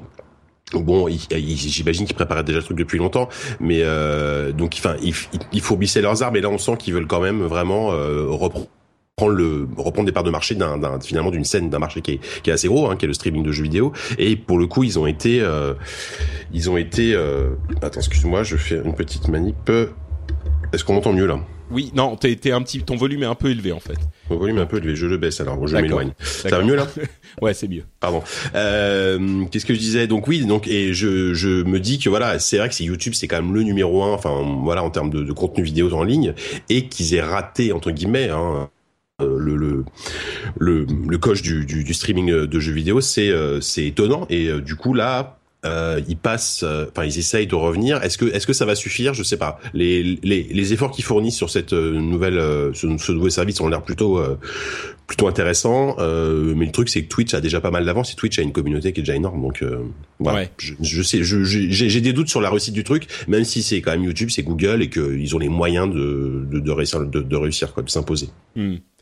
Christophe, toi, un avis sur euh, YouTube Gaming, euh, YouTube Streaming, machin? Écoute, euh, moi je, je suis allé jeter un œil. Du coup, euh, je trouve ça, je suis quand même hyper impressionné par, euh, par comment dire, par l'énergie qui déploie, l'interface et le. Enfin, il y a déjà des jeux, enfin il y a des jeux absolument improbables sur lesquels on peut suivre des trucs. Enfin, il y, a- y y du Super Mario 64, il y a du, il y a du Halo machin, il y a du, il y a du. Il y a évidemment du WoW. Enfin, il y a à la fois des jeux hyper récents et des jeux qui, moi, vu d'ici, me paraissent hautement improbables. L'interface est, hyper clean, etc. Donc, comme d'habitude, moi, ce qui m'impressionne surtout, c'est le, c'est les, moyens qu'ils sont capables de déployer là-dedans quand ils se disent bon bah allez, on y va. C'est vrai que la retransmission comme ça de jeux, etc. C'est un des même sur console, c'est un des c'est un des grands trucs de cette génération quoi. Moi je vois sur PS4 et Xbox One, les flux sont là en permanence, euh, ça change tout quoi parce que n'importe qui peut effectivement se se, se lancer dans ce genre d'expérience quoi. Les, les consoles les ont euh, les ont intégrées de manière directe et, c'est plutôt bien gaulé, euh, surtout sur Xbox One paradoxalement, etc. Bon bref. Et euh, Et moi, je suis, je suis absolument épaté par, par, par les moyens qu'ils y mettent et ce que ça dit probablement de ce qu'ils, de ce qu'ils en espèrent, quoi. Ouais, c'est sûr que Ouais, c'est certain que la, le, jeu vidéo, bah, comme je le disais euh, sur YouTube, c'est l'un de leurs énormes euh, secteurs, hein, de leurs énormes euh, euh catégories. moi, sur YouTube Gaming spécifiquement, je trouve l'interface un poil confuse, un tout petit peu confuse. Bon, ensuite on peut, on, on s'y habitue certainement. C'est vrai que Twitch n'est pas un modèle de clarté non plus. Euh, le, succès, là, ça fait une, quelques jours, une toute petite semaine. Euh, je suis sur le site en ce moment. Euh, alors, c'est le milieu de la nuit pour les États-Unis, mais tout de même, mmh. euh, la, les trucs qu'ils me proposent en, streaming now, ils ont genre quelques dizaines à quelques centaines de personnes qui regardent en direct. Donc, le streaming, il euh, y a quand même, ça veut pas dire qu'ils vont pas y arriver, hein, évidemment, mais il y a quand même un petit peu de boulot. Euh, l'interface de streaming a été grandement améliorée. C'est vrai que pour les les gens qui voulaient faire du streaming, c'était un peu compliqué sur YouTube. Enfin, à vrai dire, c'était même totalement infernal. Il fallait euh, comme euh, créer l'event avant de lancer le streaming et puis ensuite se connecter au machin. Maintenant, ça marche beaucoup mieux. Euh, On peut, euh, c'est beaucoup plus similaire à, à Twitch. Euh, L'interface, je pense qu'on s'y fait, mais en même temps, il y a des trucs qui, qui qui arrive de côté de droite et de gauche, euh, c'est un ouais, petit ouais, peu. Ouais, ouais, mais en même temps, le menu jeu de gauche, moi, je le trouve assez, je le trouve assez sympa. Bon, effectivement, il y a cette idée des doubles menus qui viennent de droite et de gauche. Bon, d'accord. Mm. Moi, je trouve ça assez, je trouve, je sais pas, je trouve ça assez bien gaulé, assez classe. Mais, mais, mais euh, mais bon, après, euh, ça a été lancé, ça a été lancé. Ah oui, il y a le 26, donc. Euh, ah oui, d'accord. donc c'est tout récent, vraiment le le streaming, enfin le, le YouTube gaming. En même temps, euh, bon, l'idée d'avoir, c'est pas uniquement pour le streaming, l'idée d'avoir un endroit, un YouTube réservé aux jeux vidéo. L'exemple qu'il donne souvent, c'est euh, si tu cherches Call, tu vas avoir Call of Duty et pas Call Me Maybe, tu vois. Euh, ok, pourquoi pas, pourquoi pas. je pense que c'est c'est intéressant de voir ça. Je crois qu'ils vont faire un YouTube Music euh, peut-être dans à un moment. Euh, ça risque d'arriver. c'est un, une reconnaissance du média et du de, du jeu vidéo. Bon, on verra. Est-ce que moi je vais aller sur YouTube Gaming plutôt que sur YouTube tout court? Parce que j'avais déjà les gens que je suivais Peut-être ah. à terme, ouais. Je pense que ça risque d'arriver, ouais. Ouais, ça va prendre du temps. Et puis en plus, quand, quand on voit quand même que Twitch, ils ont quand même signé des gros deals avec les salons, type le 3, euh, ils ont ils ont des, des, des marathons de speedrun comme la GDQ. Enfin, ils ont ils ont une puissance euh, déjà euh, au niveau du business, au niveau de l'industrie, qui est déjà très très présente. Hein. Donc, ce que YouTube n'a pas, même même si c'est Google derrière, hein, c'est voilà. ouais, je pense que personne aujourd'hui a plus de puissance que, euh, que, que Google, quoi. Mais euh. c'est ça. Bah, je pense que tu sais les, les, les vidéos quand même, euh, le 3, etc. Tu les voyais sur Twitch et sur YouTube. Euh, aucun de ces gros événements ne s'était complètement coupé de YouTube, même si non, non, mais... As a person with a very deep voice, I'm hired all the time for advertising campaigns. But a deep voice doesn't sell B2B, and advertising on the wrong platform doesn't sell B2B either. That's why if you're a B2B marketer, you should use LinkedIn ads. LinkedIn has the targeting capabilities to help you reach the world's largest professional audience. That's right, over 70 million decision makers all in one place. All the big wigs, then medium wigs, also small wigs who are on the path to becoming big wigs. Okay, that's enough about wigs. LinkedIn ads allows you to focus on getting your B2B message to the right people. So, does that mean you should use ads on LinkedIn instead of hiring me, the man with the deepest voice in the world? Yes. Yes, it does. Get started today and see why LinkedIn is the place to be to be. We'll even give you a $100 credit on your next campaign. Go to linkedin.com slash results to claim your credit. That's linkedin.com slash results. Terms and conditions apply.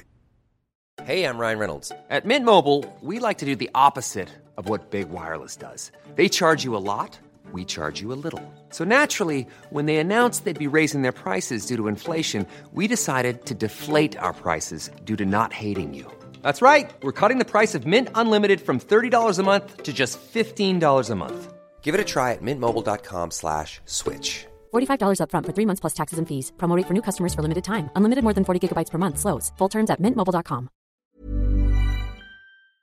officiel était Twitch, donc. Oui, oui, tout à fait. Euh, bon, on verra ce que ça donne. Je pense que euh, il y a une initiative intéressante de la part de YouTube. Je pense que les gens qui étaient déjà sur Twitch vont rester sur Twitch parce qu'ils ont leurs habitudes, ils sont euh, ils sont là et puis ils sont à l'aise et puis ils aiment bien et puis il y a une culture Twitch qui est un petit peu particulière.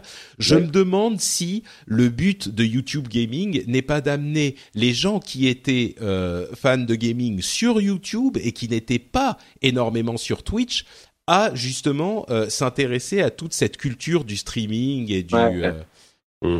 Euh, alors ça. je pense que c'est un potentiel plus, plus grand public en fait que, que Twitch, parce que tout le monde connaît YouTube aujourd'hui, quoi. Donc euh, ça, même ceux qui jouent pas, quoi. Ouais, je pense aussi. Bon, un petit peu plus rapidement, euh, une mauvaise nouvelle pour les fans de réalité virtuelle. Le HTC Vive de euh, Valve et HTC, donc le casque de réalité virtuelle, le premier modèle du casque de réalité virtuelle de Valve, construit par HTC, est euh, décalé au premier trimestre 2016 pour la sortie. Il y aura des modèles de développement bien sûr avant ça, mais la sortie est vraiment décalée à 2016. Donc, ça veut dire que euh, la bataille de la réalité virtuelle, euh, je disais dans les épisodes précédents, a priori pour moi, ça va pas vraiment commencer avant la fin de l'année 2016, parce qu'au moment de la sortie, ça sera euh, des tentatives, des essais, et puis ça sera très approximatif. Et on avait mmh. quand même le Vive qui était censé sortir fin 2015. Là, on a Oculus, Morpheus de Sony et le, le casque de Valve qui va sortir en 2016 premier trimestre à deuxième trimestre 2016 pour tout ça. Donc euh, définitivement pas, à moins que vous soyez hyper enthousiaste, euh, n'attendez pas quelque chose de solide avant la fin de l'année, mmh. quoi. Puis surtout, il, enfin, il va y avoir tellement de concurrence là le premier semestre que moi j'ai peur qu'il y ait des morts assez rapidement finalement. Enfin, et, et, puis parce que les gens ne vont pas acheter euh, deux casques de réalité virtuelle, ça, ça va quand même coûter cher. Euh, Aujourd'hui, c'est celui effectivement techniquement c'est celui de Valve qui est le plus impressionnant, mais ce sera sans doute et, également le plus cher. Et euh, donc ça veut pas dire que ce sera large, ce sera pas du tout forcément celui qui va qui va mieux se vendre. Euh, typiquement Sony, euh, j'ai essayé le Morpheus, hein, c'est un super casque, il est très léger, il est très agréable à porter, et en plus, s'il est bien vendu avec Sony, et qu'en plus la PlayStation 4 est quand même extrêmement bien implantée euh, partout dans le monde, ça peut être un, bon petit succès. Et, euh, Oculus, ils ont Facebook derrière, bon, euh, ils peuvent faire quelque chose. Mais moi, j'ai un peu peur pour Valve et HTC, même si la techno est très impressionnante, euh, c'est pas garanti qu'ils s'en sortent en. Et justement, en, sortant les premiers, comme c'était prévu à la base, donc à la fin de l'année, ils auraient pu euh, jouer quelque chose et avoir un petit peu d'avance.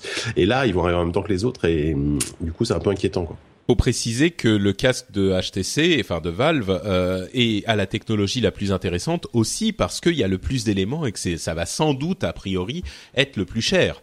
Euh, voilà. Il y a les ces petits euh, totems que tu poses, enfin ces petits éléments que tu poses sur dans ta pièce à différents coins de la pièce, euh, les manettes que tu tiens aussi, plus le casque, euh, ça va chiffrer au final quoi. Bah c'est ça. Et puis donc ça va chiffrer. Et en plus ça va être le plus compliqué à utiliser parce que euh, en gros euh, aujourd'hui HTC euh, préconise de jouer dans une pièce de minimum je sais plus combien de 9 mètres carrés vide. Enfin c'est c'est des spécifications un peu délirantes où personne ne pourra jamais vraiment parce qu'il faut préciser effectivement qu'on peut physiquement marcher dans, dans l'univers virtuel. Et ça c'est c'est vraiment le, le, truc en plus parce que c'est une expérience incroyable. Mais concrètement quand quand quand quand moi j'ai fait la démo effectivement j'étais dans un hôtel dans une dans, dans une pièce vide. C'était génial. Mais chez moi avec mon bureau ma télé mon chat qui passe entre mes jambes, euh, ça va être beaucoup plus compliqué. Donc au final, est-ce que, est-ce que au bout de, de, quelques heures, on va pas se dire bon bah voilà, je me pose, je prends, je prends ma manette comme avec n'importe quel casque et je joue à, à mon jeu en VR euh, comme ça. J'ai un peu peur de ça quoi. Bah, c'est sûr qu'en Europe, euh, on n'a pas des appartements aussi immenses que dans le Midwest des États-Unis, voilà, en Californie. Ça, ça c'est un peu plus compliqué, c'est certain. Ce qui fait que ça, le gros avantage a priori euh, du casque de, de Valve euh, risque de s'estomper, surtout pour nous. Euh, le, il semble que Sony fasse le choix du, du alors c'est difficile à déterminer aujourd'hui tout de suite, mais a priori le casque risque d'être le moins cher euh, pour la PlayStation. Alors il faudra, est-ce qu'il faudra ajouter aussi des euh, des, des moves, des moves ouais. Mm. PlayStation pour que l'expérience soit vraiment cool et sur certaines démos c'est déjà mis en place. Il mm. faut, ils en profitent pour relancer leur PlayStation Move euh, que Persona. Donc effectivement, il faudra, le prix on l'a pas, mais il faudra, il faudra probablement pour certains trucs ajouter du move, ce qui change déjà un petit peu. Ouais, Bah, ce, qui, ce, qui sera, ce qui sera le cas pour le Rift aussi. Hein. Le Rift, il faudra acheter en plus le, le, le petit contrôleur qui permet de, de, de, capter tes mouvements dans l'espace. Qui, qui, qui, ce, ce sera pas vendu en bundle, alors que a priori chez HTC, chez pour le Vive. Euh, tout sera vendu avec, c'est-à-dire les, les, espèces de deux Wiimote que j'avais essayé qui permettent de, bah de, encore une fois, de capter tes mouvements dans l'espace, ce sera inclus. Tandis que le Rift, euh, ce sera pas le cas.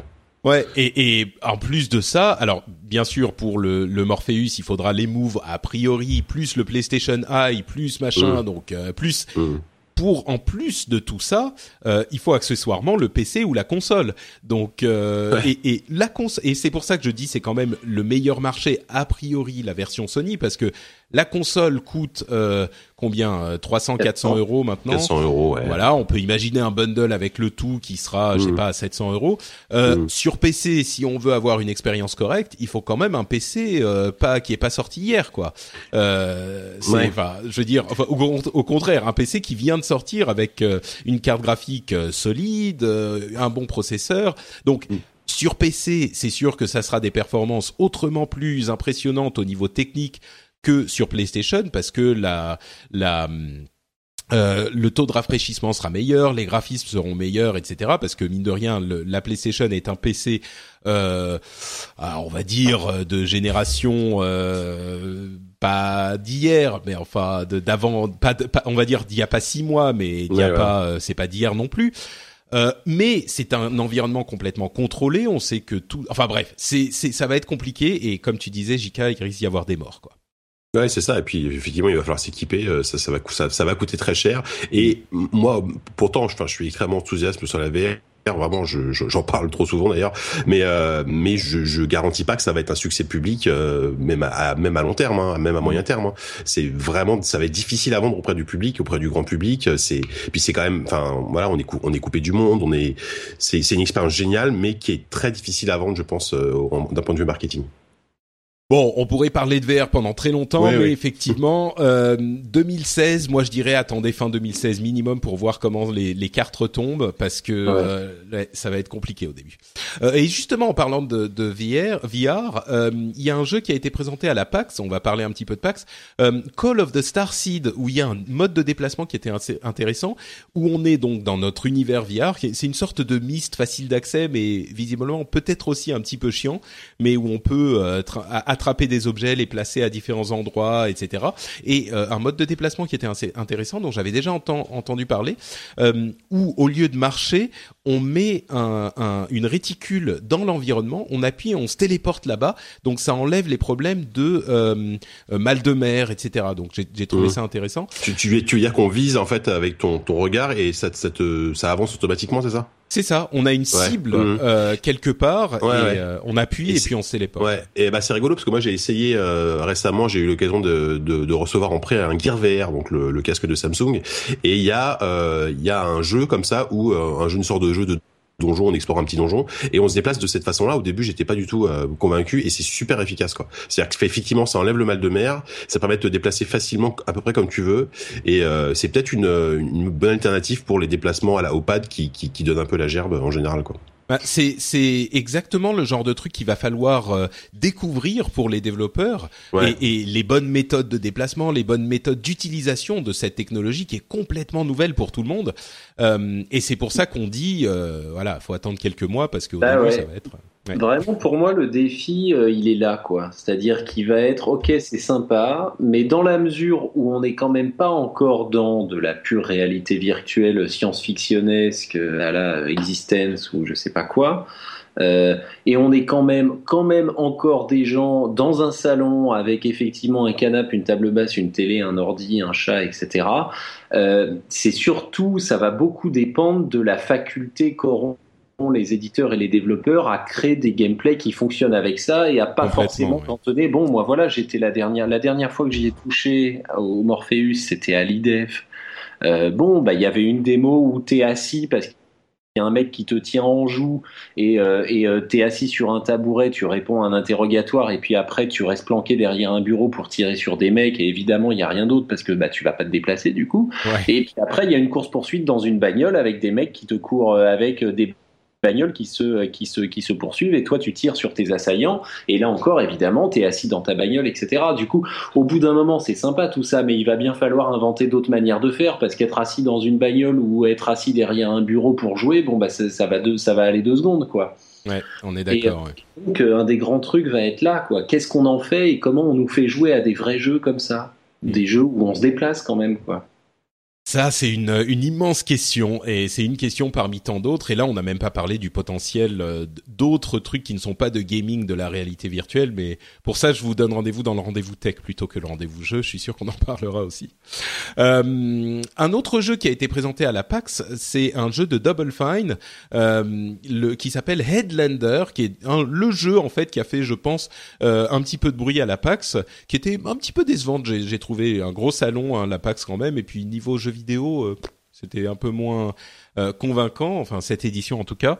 Euh, Headlander, qui est une sorte de Metroidvania où on joue une tête qui est dans une station spatiale, donc une tête qui est dans un casque de, de, de, de scaphandre en fait spatial, et on, on, peut se connecter à différents éléments robotiques, euh, différents euh, robots en fait qui peuvent être des robots humanoïdes, des chiens, machin, et on se déplace donc dans cet environnement et on a donc cette mécanique de Metroidvania où on n'a pas accès à cette, certaines sections, etc. C'est un truc qui est complètement dans l'esthétique des années euh, euh néon, années 70 quoi. C'est euh, complètement bizarre. Moi, j'ai trouvé ça euh, intéressant. Je ne sais pas si ça sera un jeu que j'achèterai, mais en tout cas, c'est intrigant, quoi. Ah, c'est un jeu, enfin c'est un jeu Double Fine déjà, donc euh, c'est vrai qu'on aura sans doute droit à un univers un peu barré, beaucoup d'humour. Euh, le problème de, enfin Double Fine, c'est un studio que j'aime bien. C'est donc c'est Tim Schafer qui a fait qui a fait Monkey Island, The Tentacle, etc. Et euh, c'est un studio qui, qui, est, qui, est, super bon pour créer des univers et, vraiment te faire rire vraiment quoi. Mais ils ont souvent des gros des grosses lacunes en matière de mécanique de jeu, de gameplay, etc. Donc euh, pour ça que celui-là, là, faudra voir euh, ce que ça va donner. Bah, il a l'air intéressant. Il y a des mécaniques de, de, disons que là, effectivement, sur un Metroidvania, s'il si, sera sur le gameplay, ça va être compliqué quand même. Mais bon, les, les, premiers, euh, les premières impressions ont l'air pas mauvaises mm. euh, à surveiller. Un autre, c'est très, très Daft Punk rétro en fait dans l'esprit, j'ai l'impression. Ouais, ouais, effectivement, ouais.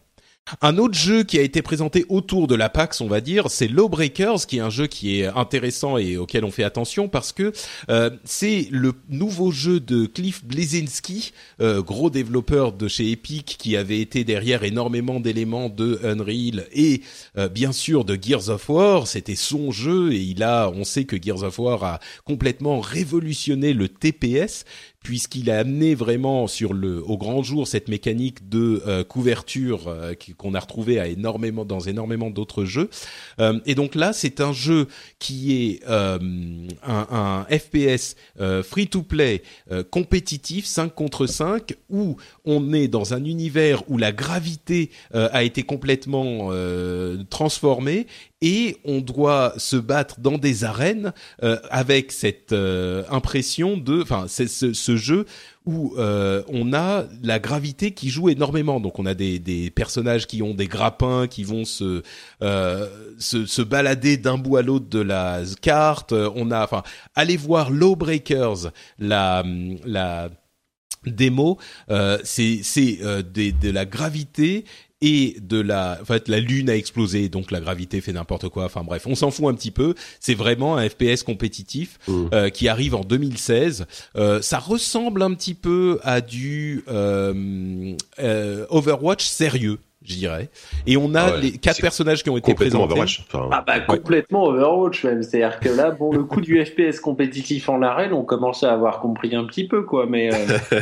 c'est pas le premier annoncé. Hein. Il y avait Paladin aussi qui a été annoncé il y a pas longtemps, mais euh... il y a Battleborn, il y a Battleborn, ouais, il y a Battleborn. Et c'est marrant parce que Blizzard n'a même pas sorti Overwatch, qu'il y a déjà plein de clones qui sortent. c'est quand même improbable. Bon, disons que là, c'est, ils travaillaient dessus bien avant que euh, Overwatch ait été annoncé. Hein. On, on, on a ça a l'air cool. Hein. ça a l'air super. L'air sympa, ouais. Ouais, ça a l'air très sympa. Euh, ils ont présenté quatre personnages très très différents les uns des autres. Euh, ils ont euh, mentionné le fait qu'ils voulaient avoir la parité homme-femme dans les personnages disponibles, ce qui moi me fait toujours plaisir. donc voilà un, un, titre à surveiller.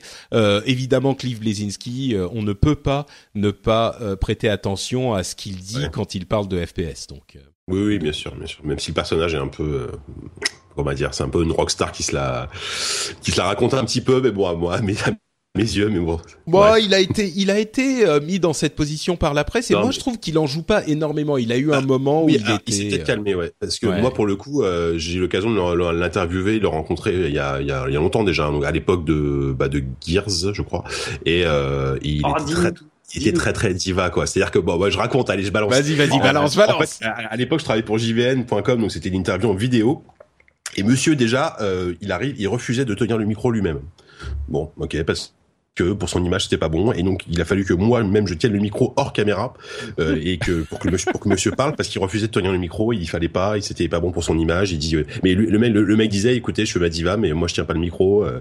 bon voilà. Mais il, il, il, il, était pas méchant mais disons que c'était le genre de mec hyper pro face caméra il hein, y a pas de souci etc mais dès, que le, dès que le micro tournait pas bon t'étais un peu t'étais un peu voilà t'étais il dit pas, au revoir et il s'en va quoi. Il dit pas au revoir et il s'en va quoi. Il fait son boulot et voilà. Donc voilà. Hmm. il a peut-être changé Peut-être qu'il, peut-être qu'il ça, il s'est un peu assagi là-dessus. Il a, peut-être qu'il a moins la grosse tête aujourd'hui, hein, mais euh, mais c'était un peu l'image qu'il avait et qui était pas complètement fausse à l'époque. Hein. D'accord. Bon, alors, effectivement. alors qu'Hideo Kojima tient les micros qu'on lui tend. Hein, je tiens. Le... ah, non, mais c'est bon de le préciser parce qu'effectivement, Hideo Kojima a une image. Enfin, moi en tout cas, je sais pas si vous avez vu le, le trailer euh, d'au revoir de euh, Metal Gear Solid où il fait une rétrospective de tous les trucs. C'est trailer euh, ah, bah direct directed and written by Hideo Kojima c'est machin enfin. Bon bref j'ai déjà parlé de l'aspect diva de, de Hideo Kojima c'est marrant pas... pendant le générique de MGS je pense que le nom de Kojima apparaît 25 fois quoi. Non mais c'est ça oui. insiste pour enfin alors c'est marrant parce qu'en plus ils ah, bah, c'est quasiment c'est quasiment un running gag et un pied de nez etc parce qu'effectivement faut revenir vite fait sur le truc. Chaque mission oh, commence et finit par son générique donc euh, voilà. Ah oui ah mais ça je savais pas chaque mission commence par un générique et donc tu as à chaque fois le nom de Kojima qui s'affiche. C'est ça. pas vu. Donc je pense qu'il est, il est à peu près un millier de fois dans son jeu. Alors que bon, il, s'est fait lourder comme un malpropre de Konami et, euh, et son nom apparaît même pas sur la jaquette officielle. C'est ça, hein. ils ont supprimé son nom de la jaquette officielle. Peut-être qu'il a, il a dit à son équipe, bon, bah, vous, mettez, mon nom absolument partout. Mettez-moi partout, ouais. D'ailleurs, j'ai vu entre parenthèses un petit euh, une petite photo qui tournait sur Reddit qui était assez marrante. Euh, C'était dans un une boutique euh, aux États-Unis, quelqu'un qui avait mis son donc son étalage avec Metal Gear Solid 5 la semaine dernière qui qui était en, en vente quoi et ils avaient mis à, en gros écrit au feutre genre euh, tu voyais sur une grosse pancarte A Hideo Kojima game ce qui est ah, exactement le truc qu'ils ont qu'ils ont retiré de la jaquette quoi. Ah, très rigolo. Mais d'ailleurs, et, pareil, à la Fnac, quand je l'ai acheté, en fait, le, le, les boîtes, on pouvait pas retirer le jeu euh, directement en rayon, c'était juste un, papier que tu récupérais, et sur le papier, il y avait marqué, en gros, euh, Hideo Kojima Game, et, euh, et alors que c'était la jaquette, hein, mais juste qu'ils avaient rajouté ça, alors je sais pas comment ils l'ont rajouté, et par contre, quand on, a, quand, quand, on allait récupérer son jeu, il y avait plus marqué Hideo Kojima Game. ah oui, ils ont fait... Je vais aller dans tous les carrefours du coin et rajouter une petite pancarte. voilà. Qui est un jeu Hideo Kojima. C'est une bonne idée, ouais. Mais c'est marrant parce que, c'est marrant parce que, euh, autant je suis pas fan euh, de la série comme je l'ai expliqué, autant je suis pas fan de l'aspect diva de Hideo Kojima. Je trouve qu'il se la joue un peu, euh, mais bon, autant je trouve que ce la manière dont il s'est fait sortir de, de son jeu finalement, euh, c'est tellement mesquin le fait d'enlever Game by Hideo Kojima machin que on a on, on, a envie de de d'applaudir les gamers qui ont eux sont leur public, sont le public du jeu et qui eux euh, remettent Hideo Kojima au centre de ce truc euh, de manière complètement anecdotique. Mais on peut imaginer mm. qu'à la Fnac par exemple, quand ils ont dû imprimer les jaquettes pour euh, le, le, aller chercher le jeu à la caisse, euh, ils ont eu le choix, tu sais, de trouver une image de l'ancienne version de la jaquette ou de la nouvelle. oui, ça. Et, et, ils se sont dit bon, on va prendre l'ancienne parce qu'on veut qu'il y ait le nom de Kojima dessus. Mm. Donc il y a quelque chose d'assez mmh. poétique là-dedans. Ouais, c'est sûr. Mais c'est, enfin, c'est tellement compliqué ce qui se passe chez Konami en ce moment. Enfin, on pourrait, on faire une émission entière, mais je pense que ça nous dépasse complètement et euh, il se passe des choses, enfin, voilà, tellement, tellement folles. Et à mon avis, il y a tellement de choses qu'on sait pas. peut-être que Kojima est aussi, est aussi, est aussi à blâmer euh, dans l'histoire. On ne sait pas ce qui s'est passé entre lui et, Konami. Hein. C'est c'est très compliqué. Je pense qu'il y aurait vraiment une, une, enquête passionnante à faire, je pense, sur euh, ce qui se passe vraiment chez Konami. Mais à mon avis, c'est très compliqué d'avoir des, des vrais, de véritables infos. Quoi. Ah, c'est sûr que ça va être hyper difficile, hein, mais mais ça serait, ça serait. Je pense qu'il y a beaucoup de gens qui aimeraient savoir euh, ce qui s'est ce qui s'est passé. Euh, c'est assez certain. Si quelqu'un réussit à avoir le scoop, bah, ouais. Bah, j'espère qu'il parlera. Enfin, j'espère qu'il parlera un jour, peut-être dans quelques années, quand il sera passé chez quelqu'un d'autre ou qu'il sera en indépendant. Euh, on n'a pas les détails. Maintenant, euh, moi, il y a plein de choses qu'on ne sait pas, que je sais pas et que, que personne sait d'ailleurs, à part les concernés. Maintenant, il y a quand même une espèce de petit point de départ qui est que euh, euh bah, le, le, le, le, contrôle en haut de la boîte a changé, a changé il y a quelques mois, etc. Et que, euh, et que comme d'autres éditeurs japonais d'ailleurs, euh, ben, Konami était un des derniers à sortir encore des vrais gros blockbusters, ce que ne fait plus, ce que fait plus Capcom, ce que font plus d'autres etc. Et que, ou par exemple Square Enix le fait encore, mais à côté en ah, c'est quasiment les seuls, quoi. en matraquant de mobile, etc. Ça, mmh. Et que on a fait comprendre de manière, de manière extrêmement dure et absolument injuste pour un homme qui a quand même porté la boîte sur sa série pendant pendant très longtemps que que les blockbusters à 100 millions c'était terminé, quoi. Et que je pense qu'il y a des rivalités de pouvoir en interne qui euh, qui euh, qui lui ont été euh, qui lui ont été fatales alors qu'il a été un des hommes très très forts de la boîte jusqu'à il n'y a pas si longtemps. C'est sûr, c'est sûr. Et puis il y a une histoire de jeu mobile qui prend le dessus, particulièrement au Japon en plus. Enfin, il y a et même de des histoires de d'autres activités pour Konami, des pachinko, des, mmh, des salles de sport. Enfin, c'est mais bon, bref, effectivement, ça serait intéressant d'avoir la le, fin mot de l'histoire euh, un jour. J'espère qu'on qu'on saura quoi dans 5-10 ans. Euh, j'espère qu'on saura mmh. ce qui s'est passé. Euh, encore quelques petites news. Euh, une info, le Xbox Live Gold de, du mois de septembre inclut Tomb Raider euh, et, et, Crisis 3. Euh, Tomb Raider sur Xbox One. Euh, si vous n'y avez pas joué, c'est un bon moyen de vous préparer à la sortie de Tomb Raider, euh, la nouvelle, le, le, nouvel opus qui sortira en novembre. moi, c'est un de mes jeux préférés de l'année 2013, je crois. 2013, ouais. Ouais, c'est ça. donc, si vous n'y avez pas joué, ça vaut le coup de prendre un abonnement, de prendre un abonnement Xbox Live Gold parce que bien sûr, on a tous les jeux qui viennent ensuite en plus. rien que pour ce jeu, à mon sens, immanquable. Et sur PlayStation Plus il y a pour septembre euh, un, un c'est un petit peu moins intéressant, mais on a Grow Home euh, et Super Time Force Ultra aussi, mmh. mais euh, surtout Grow Home qui est un petit jeu euh, esprit indé de qui est sorti de chez Ubisoft il y a quelques mois, qui a fait beaucoup de bruit, qui est un tout petit jeu, hein, donc c'est un truc qui coûtait je crois 15 15 euros, un truc comme ça. ouais, même pas, même pas, je crois, il était même 10, pas 10 balles sur Steam, hein, mais ouais, c'est c'est vachement bien. Par contre, c'est vraiment super sympa. C'est une vraie expérience en fait de de, de à, la fois hyper zen et une vraie expérience de jeu vidéo. Euh, euh, c'est très très bien. Enfin vraiment, si c'est vrai que si vous avez le PS Plus, et euh, prenez-le parce que ça, ça, se fait en. Par après, vous pouvez passer du temps, mais ça se fait en trois heures, tout compris, et c'est vraiment très sympa. Ouais, je pense que c'est le genre de jeu qu'on peut rater si on n'est pas au courant. Ah oui, c'est ça. Un petit truc, donc mmh. ouais. Peut-être pas prendre le PS Plus pour, mais ce serait quand même pas mal au passage qu'effectivement Microsoft et Xbox se bougent un peu sur leur offre Gold parce que l'air de rien, même si Chrome cette année, enfin ce mois-ci, je veux dire, c'est pas, c'est pas non plus une espèce de jeu démentiel. Les offres PS Plus mois après mois depuis quelques temps sont quand même vraiment très bonnes. On se retrouve au minimum avec 2, 3, 4 vraiment bonnes choses à jouer. Là, ces derniers temps, ils ont enchaîné. On a, ils ont enfin sorti leur Drive Club. On a eu Soldat Inconnu. On a eu Styx. On a eu, euh, je sais pas, en août, on a récupéré. Euh, qu'est-ce qu'il y avait? Il y avait le. Non, le. il y a eu, il y a eu Rocket League. Il y a Rocket League, voilà, qui était gratuit. Il y a Ground Zeroes, euh, MGS Ground Zeroes, euh, il, y a, pas très longtemps. On oublie, ça m'énerve alors que je les avais en tête, mais il y a eu vraiment, il y a le Limbo ce mois-ci, même s'il est rincé, il y en a d'autres. tout le monde là, sur... là, le Tomb Raider, il est vraiment chouette. T'as raison, surtout qu'en plus la version New Gen est vraiment sympa, mais il faudrait quand même que Microsoft passe un petit peu la seconde sur l'offre Gold parce que sur PS Plus, c'est quand même un peu autre chose. Quoi. Je suis d'accord qu'il y a quand même, c'est généralement plus intéressant sur euh, sur PlayStation. Euh, T'as raison que c'est de là que j'ai pu essayer euh, Ground Zeroes, euh, le, le, fameux Metal Gear. Je crois qu'on va y revenir à chaque partie de cette de cette oui, J'avais prévu de faire ça. Ouais, très bien, très bien, bien joué.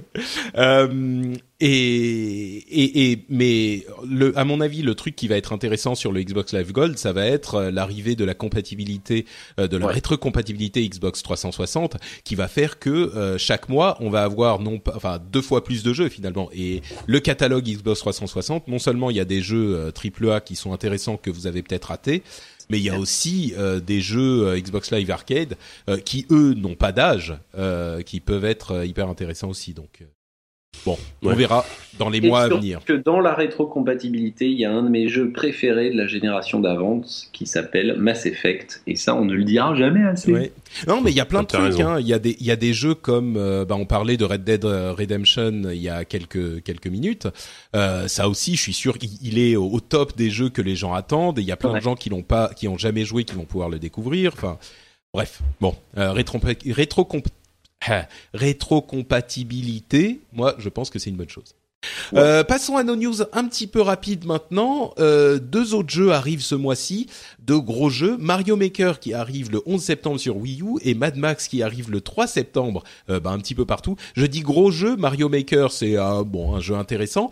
Euh, Mad Mm. Max, on sait pas vraiment encore, on n'a pas encore les reviews, mais moi je veux y croire simplement parce que j'ai vu Fury Road euh, quatre fois et que euh, je veux que Mad Max le jeu soit bien. En plus, c'est WB Games euh, qui a Ouais. sorti quelques jeux sympas, dont Shadow of Mordor que personne n'attendait.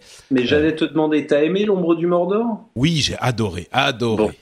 Bah, ça, de- ça devrait bien se passer pour toi alors. D'accord. Ouais, ouais. Et puis, et puis c'est surtout c'est euh, merde, oublié le nom du studio, mais c'est les développeurs qui ont fait Just Cause.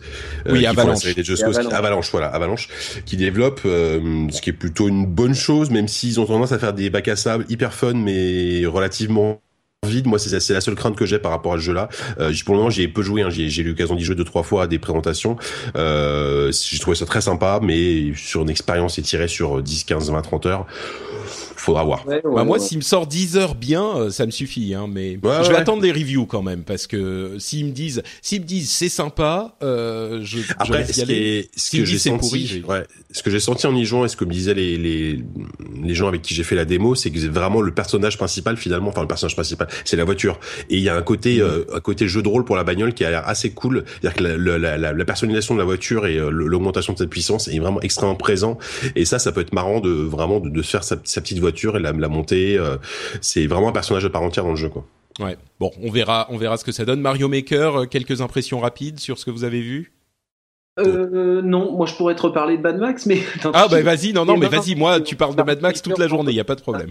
Non, non, mais Mad Max, c'était juste pour, euh, pour effectivement compléter ce que vous disiez, ce que disait Jika. Moi, j'ai peur que, effectivement, que ça soit juste, enfin, que ça soit juste, ça soit un chouïa générique et pas très intéressant. Et à mon avis, que les reviews te disent, ouais, c'est sympa, je pense que ça va se passer un peu comme ça.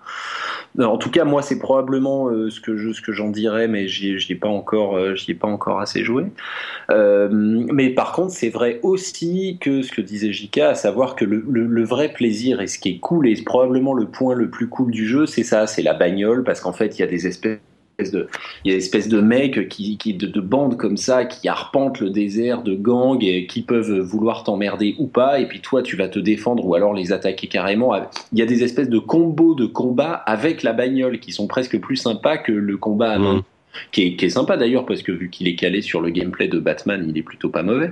Mais, euh, mais, mais effectivement, les séquences de combat à coups de bagnole sont assez sympas. Maintenant, euh, ça fait pas un jeu open world, quoi. Si tu veux, il y a quand même probablement moyen qu'au bout de ton, euh, de ton centième coup de bélier avec ta bagnole, tu te fasses un petit peu chier. Mais, euh, Ouais. mais voilà. C'est possible, mais à vrai dire, je suis tellement. euh, le truc, c'est que ce jeu, c'est Mad Max. Tout le monde s'en foutait il y a six mois, et puis Fury Road est sorti. Et ils se sont dit, oula, euh, ok, d'accord. D'ailleurs, Ah ouais, même dans la. Bien sûr, ça, ça, ça leur a profité un, de vraiment Ah ouais, énormément à, à Avalanche le, le succès de Fury Road parce que moi, enfin moi le jeu j'avais vu il y a, il y a la première fois il y a deux ans voire trois, je sais plus.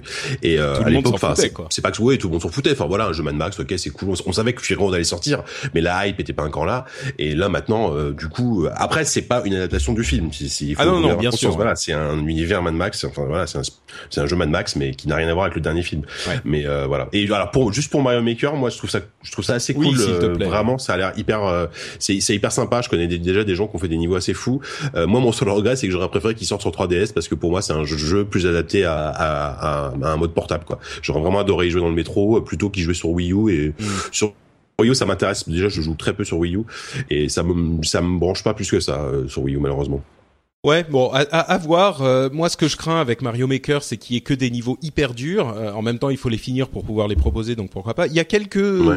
il y a, on a, on a appris récemment que euh, le jeu vient avec euh, les différents jeux euh, Mario, euh, genre Mario World, Mario 1, etc., avec des petites euh, différences euh, qui pourraient être intéressantes. Donc il y a au moins une, euh, une sorte de remix euh, des jeux existants qui ont été faits par Nintendo. Donc il y a au moins ça qui sera a priori sympa à jouer. Mais bon, on verra. Moi, moi je, ah, je, je- disons que Mario Maker, la promesse est tellement intéressante. Euh, hmm, je me dis que euh, en plus il est un petit peu moins cher. pourquoi pas C'est le 11 septembre, ça. Bon, euh, d'ailleurs, entre parenthèses, si Nintendo vous intéresse, il y a un excellent article de euh, Oscar Lemaire sur Gamecult Premium. Euh, c'est un truc interminable. Euh, une heure de lecture euh, est estimée au début Bah, de l'article. Iki- euh, Yukishiro disait que, que c'était le- l'article le plus long que j'avais publié sur Gamecult. Ouais, mais euh, on, on le comprend. Hein, ça s'appelle Ainsi parlait Satoru Iwata. Euh, donc c'est écrit par Oscar Lemaire, qui est le monsieur chiffre euh, de de de, de Gamecult et du jeu vidéo en général en France. Euh, et c'est un excellent article. Si, si Nintendo et le personnage d'Iwata, dont on a beaucoup parlé au moment de son décès euh, dans l'émission, vous intéressent, euh, je vous recommande cet article. C'est c'est vraiment précieux, quoi. Mm. Euh, Divinity Original Sin 2 euh, est arrivé sur, Kick- sur Kickstarter. C'était un petit peu bizarre parce que euh, Original Sin, qui a été un énorme succès sur Kickstarter, puis un succès critique qui a beaucoup plu aux gens qui ont euh, backé le jeu, ont, euh, euh, ils ont, ils sont arrivés avec le deuxième épisode sur Kickstarter alors qu'il était déjà financé, mais c'était un épisode pour des, euh, des des éléments supplémentaires. Euh, ils avaient demandé cin- 500 000 dollars, ils sont déjà à 1 million là. Et le jeu, je voulais le mentionner, le jeu euh, Original Sin 2 a l'air de pousser encore plus cet aspect jeu de rôle euh, coopératif, mais en même temps il y a une, un aspect compétitif entre les différents personnages euh, de l'équipe et on peut jouer différents personnages. Enfin, on peut être une équipe de quatre et en fonction de notre histoire, de notre race, de etc. On va avoir différents moyens d'approcher la mission. Euh, ils ont donné un exemple où on doit rentrer dans une ville. Euh, L'un des personnages connaît le, le- les gens de la ville, donc il y a pas de souci, il rentre. L'autre, euh, il y a dans la ville un problème avec un nain qui a été accusé d'un meurtre. Donc l'un des mecs de l'équipe est un nain. Il peut pas rentrer dans la ville, donc il doit trouver un autre moyen pour rentrer. Il y a la possibilité, enfin donc il passe par euh, le, le, une caverne qui lui permet de rentrer euh, en, en, en, en furtif euh, dans la ville. Il y a un type qui crée une potion qui ressemble à une potion de vie, mais qui en même temps est en réalité un, poison et qui le met dans l'inventaire d'un autre membre de son équipe et qui dit à un, un, un, garde, euh, lui, regardez, il doit avoir des poisons dans son inventaire, donc euh, euh, vous devriez aller le fouiller. Et quand il le fouille, il trouve effe- effectivement le poison. Enfin, c'est un truc de folie. Si vous aimez ce genre de jeu, intéressez-vous à Original Sin 2. Ça a l'air incroyable, quoi. Effectivement, je suis assez, enfin, je suis plutôt d'accord parce que et le, le, le premier Original Sin, c'était vraiment un, jeu de rôle euh, euh, extrêmement réussi et effectivement un, un, des, un des rares jeux de rôle à l'ancienne qui poussait vraiment le concept de bah, tout simplement de proche du jeu de rôle papier en fait où les, les possibilités sont infinies. Bon là évidemment c'était pas pas pas infini, mais euh, mais et puis ils avaient un moteur de jeu qui était génial parce que tu pouvais absolument tout casser, tout péter, tout. Euh, bah, par exemple une, une porte fermée à clé d'habitude bah, dans un jeu de rôle classique tu, tu dois trouver la clé euh, derrière euh, un coffre, derrière un sous un, sous un tapis. Bah là tu pouvais taper sur la porte même pendant 15 minutes pour casser la porte. Et euh, donc ça, ça ouvrait vraiment les possibilités. Euh, et, et ça, ça a l'air d'être encore plus poussé dans, dans le 2 et c'est une très bonne chose. Entre parenthèses, ques- question budget, il y a eu une conférence qui a été donnée par euh, Kim Swift, bon, développeuse bien connue, euh, qui a estimé le coût de développement d'un personnage pour un jeu en 3D à 80 000 dollars. Donc, euh, si vous, enfin, c'est pour vous donner une idée à peu près du coût que ça, ça coûte. 80 000 dollars pour un personnage. Je sais que pour Skullgirls, je sais plus, quelqu'un m'avait donné sur Twitter euh, un exemple de pour Skullgirls qui est un jeu de combat donc c'est un petit peu plus complexe mais euh, ça coûtait encore plus cher le développement d'un personnage donc quand on dit que les jeux coûtent un peu trop cher on comprend bien que ça coûte effectivement cher à développer quoi. 80 000 dollars pour un personnage. Article là-dessus vous pouvez euh, aller regarder la chose. Euh, Street Fighter 5 la bêta est enfin en cours euh, sur PlayStation 4 Ah, bah, J'y super. ai- j'ai pu y jouer pendant les stress tests et puis encore pendant la bêta. Euh, entre parenthèses, il y a euh, Rainbow Mika qui est le dernier personnage à avoir été dévoilé. Euh, Rainbow Mika qui était un personnage un petit peu fan service, euh, un petit peu obscur de Street Fighter Alpha euh, 3, je crois. Euh, qui bon, euh, enfin bon, en, en, en bonne tradition de personnage de jeu de combat, elle est à moitié à poil, euh, les seins à l'air et les fesses euh, qui lui servent d'armes pour faire sa sa super Je vous avoue que ça, cet aspect, je m'en serais un petit peu passé, surtout après les seins de Chun-Li qui sont des sortes de ballons d'eau avec la physique au ralenti. Euh. Bon, enfin bon, bref, peu importe. Ça, c'est Herbika qui a l'air super sympa à jouer, entre parenthèses. Euh, une sorte de catcheuse, luchador féminin. Euh, le, le gameplay a l'air, vraiment sympa. Euh, moi, j'ai pu jouer donc à la bêta pendant quelques heures. vous savez que je suis un grand fan de Street Fighter.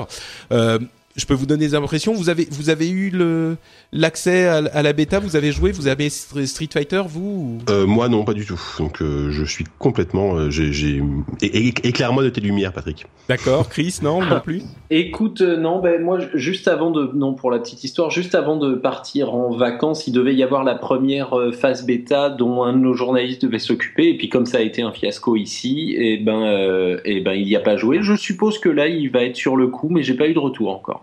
Bah écoute, moi, j'ai eu l'occasion d'y jouer effectivement. Je suis un grand fan de Street Fighter, euh, pas un super pro, mais euh, je suis la, la série depuis bah, les, les tout débuts.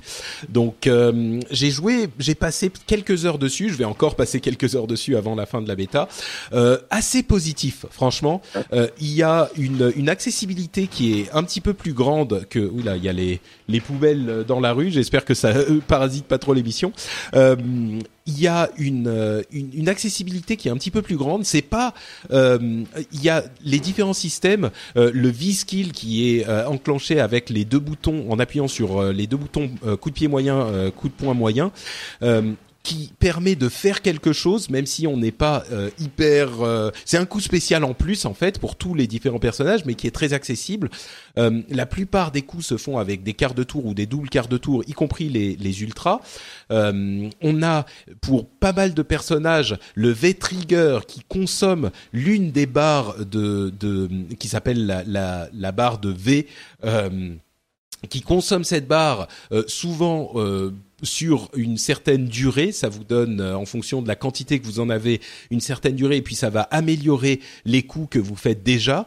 Euh, je pense que c'est un, donc ça vous donne une sorte de mode un petit peu Super Saiyan en quelque sorte euh, pour Ryu et pour Kami en, en partie, euh, enfin entre autres. Euh, J'ai pas eu le temps de jouer avec tous les personnages, mais en fait c'est le à mon sens, le bon équilibre euh, entre le super technique, qui était peut-être un poil trop technique pour Street Fighter 4, qui était un petit peu décourageant, et euh, le, le, trop euh, trop bête d'un autre jeu de, de combat. Euh, bon, on va pas nommer de jeu, mais des jeux qui sont peut-être un petit peu trop simples et qui du coup vous donnent pas l'impression de pouvoir maîtriser le personnage et de pouvoir progresser. Là, il y a une vraie progression qui est disponible.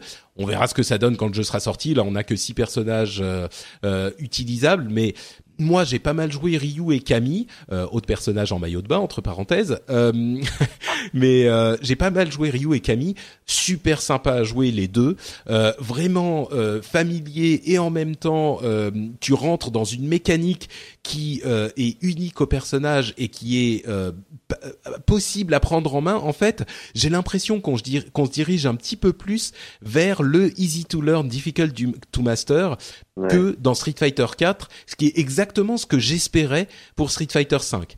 Donc euh, on verra ce que ça donne effectivement. Euh, on peut pas encore en, en parler avec euh, trop de confiance parce que c'est une bêta, c'est le début. Mais pour moi, ça sent bon quoi. Et euh, et t'as pas l'impression de jouer une version prime de SF4 enfin parce que c'est vrai quand on voit les vidéos bon après il faut le prendre en main j'imagine mais ça ressemble quand même vachement au 4 quoi. Bah en fait bah, mes premières impressions étaient un petit peu celles-là, mais euh, l'un des trucs, alors évidemment, ça reste un jeu de combat, ça reste un Street Fighter. Euh, oui, c'est comme euh, si tu veux, il y a autant de différences entre Street Fighter 5 et Street Fighter 4 qu'il y a entre Street Fighter 4 et Street Fighter 3. Euh, avec à peu près hein, avec cette entre, différence entre SF3 et SF4 il y avait quand même enfin ne serait-ce que visuellement il y avait quand même une sacrée différence. Alors c'est ce que j'allais dire. Visuellement c'est un petit peu trompeur parce qu'on reste dans une ambiance visuelle qui est un petit peu similaire. Euh, on a de la 3D, on a le même character design qui est un petit peu exagéré, un petit peu comics, mm. euh, qui, qui, reste une amélioration graphiquement. C'est euh, c'est quand même beaucoup plus beau. Euh, je veux dire, on s'en rend... En fait, j'ai entendu quelqu'un qui disait la génération Xbox One, PlayStation 4, c'est la génération où tout le monde se dit ah bah c'est pas une si grosse différence. Et puis quand tu retournes voir la génération d'avant, tu te dis ah ouais, quand même. Dans mon souvenir, euh, c'était un petit peu mieux que ça, quoi. Mais c'est et, Street Fighter V, c'est exactement ça. Euh, ah, ça reste un jeu de combat en 3D. Voilà, c'est Oui, pas voilà. non plus. euh, Bien voilà. sûr, ça reste du street. Hein. Mais le truc qui, à mon sens, euh, change pas mal, c'est ce V-Skill. C'est-à-dire que euh, on a ces deux boutons sur lesquels on appuie qui font quelque chose euh, qui vous permettent de euh, d'approcher le jeu de manière. C'est plus accessible, quoi. C'est un petit détail, mais ça rend les choses beaucoup plus accessibles euh, que dans Street Fighter 4. Et à mon sens, ça change euh, vraiment le gameplay. Alors.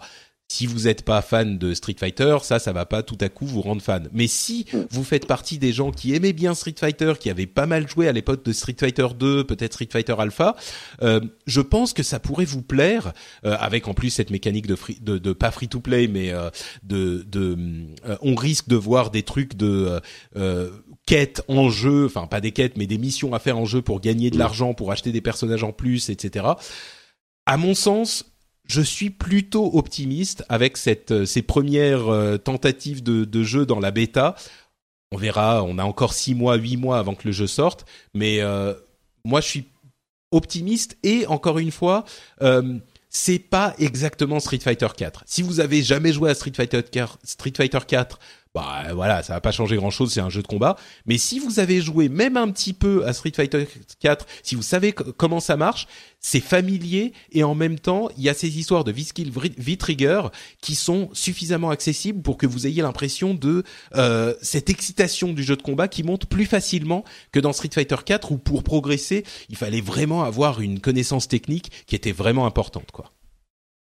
Bon, bah écoute, ça, sympa. Ouais. Ça Mais du coup, ça te, juste, ça te, ça te paraît pas un petit peu risqué de tenter cette espèce de, de, de petite, j'ai bien compris que c'était, euh, que c'était un peu en creux comme ça, mais cette petite tentative de simplifier en tout cas l'approche, parce que moi, Street, Street, ça me paraît quand même être une série qui repose beaucoup sur une, euh, sur une base, euh, sur une fanbase assez, assez euh, hardcore, disons quoi. Est-ce qu'il existe ce profil des joueurs qui pourraient aimer, mais qui pourraient éventuellement aimer si c'était un peu plus simple, mais qui jouent pas trop. Je veux dire, euh, enfin, tu vois ce que je veux dire? Il faut, j'ai Ouais, l'impression faut- il faut pas déplaire à, à- à un public. euh, On sait bien que quel que soit le genre de jeu, il faut pas déplaire à son public le plus, le plus, le plus hard. Et j'ai l'impression que Street repose quand même beaucoup sur ce public-là, quoi.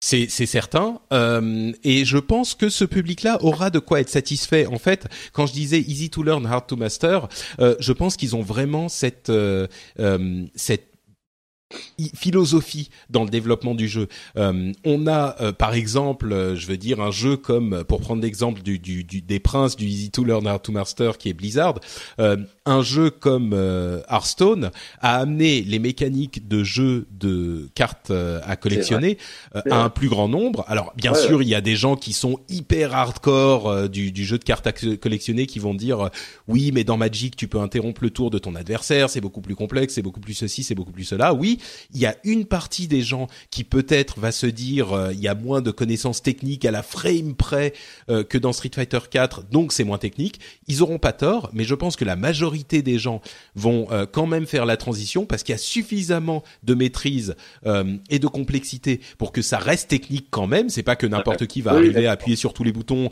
Peut-être un petit peu comme sur Tekken par exemple, où euh, on appuie sur tous les boutons, on prend Eddie Gordo et euh, voilà, on fait des trucs, tu vois. Euh, mais Ah ouais, mais mais bon, euh, faudra voir. Mais de toute Bah, façon, ouais. Street Fighter 4, le, le monde de Capcom est en train de faire la transition de Street Fighter 4 à Street Fighter 5, et j'ai pas vu de gros. Encore une fois, c'est encore le début, mais j'ai pas vu de grosses réactions genre euh, ah oui, en fait Street Fighter 5 c'est de la merde, c'est plus du tout la même chose. Les Ouais. gens ont l'air plutôt positifs quoi. Ouais, puis Street 4 avait été quand même extrêmement bien reçu, donc les gens sont relativement confiants. Euh, et puis, ah, puis Street, juste, euh, c'est quand même la, une des rares séries de jeux de baston aujourd'hui qui est aussi accessible au grand public. C'est-à-dire que c'est vraiment le genre de jeu des fois que tu vas sortir avec tes potes euh, pour y jouer, pour y jouer un soir, même si t'es pas, il y a un pro, même si t'es pas hyper technique, tu vas t'amuser. Donc, euh, du coup, le, le fait que ce soit un peu plus accessible, c'est peut-être aussi, euh, aussi destiné à ce public-là qui, euh, qui joue à Street une fois par mois avec ses potes, quoi. Bah, exactement. Je pense que euh, avec ces modifications de gameplay, ils rendent la chose beaucoup plus fun pour les gens qui jouent un peu. Et donc, je pense qu'ils vont aller euh, chercher ces gens-là qui jouent un petit peu de temps en temps ou qui jouent euh, de manière euh, pas hyper professionnelle et leur proposer un truc qui va être encore plus fun pour eux aussi. Euh, donc en ce sens-là, je pense que ils, ils, risquent de réussir leur pari euh, parce que, enfin, en tout cas, ces premiers éléments semblent, pour moi, je suis exactement la cible en gros. Euh, J'aime Street Fighter 4 en théorie, Ouais, ouais. mais en pratique, euh, j'arrive pas à maîtriser assez. Donc euh, là, pour moi, j'ai eu du fun immédiat, pas immédiat, mais au bout de, je sais pas, 4, 5, 6 parties, tu commences à comprendre comment ça marche et tu commences à comprendre où tu dois aller. C'est ça en fait peut-être le meilleur moyen de l'expliquer.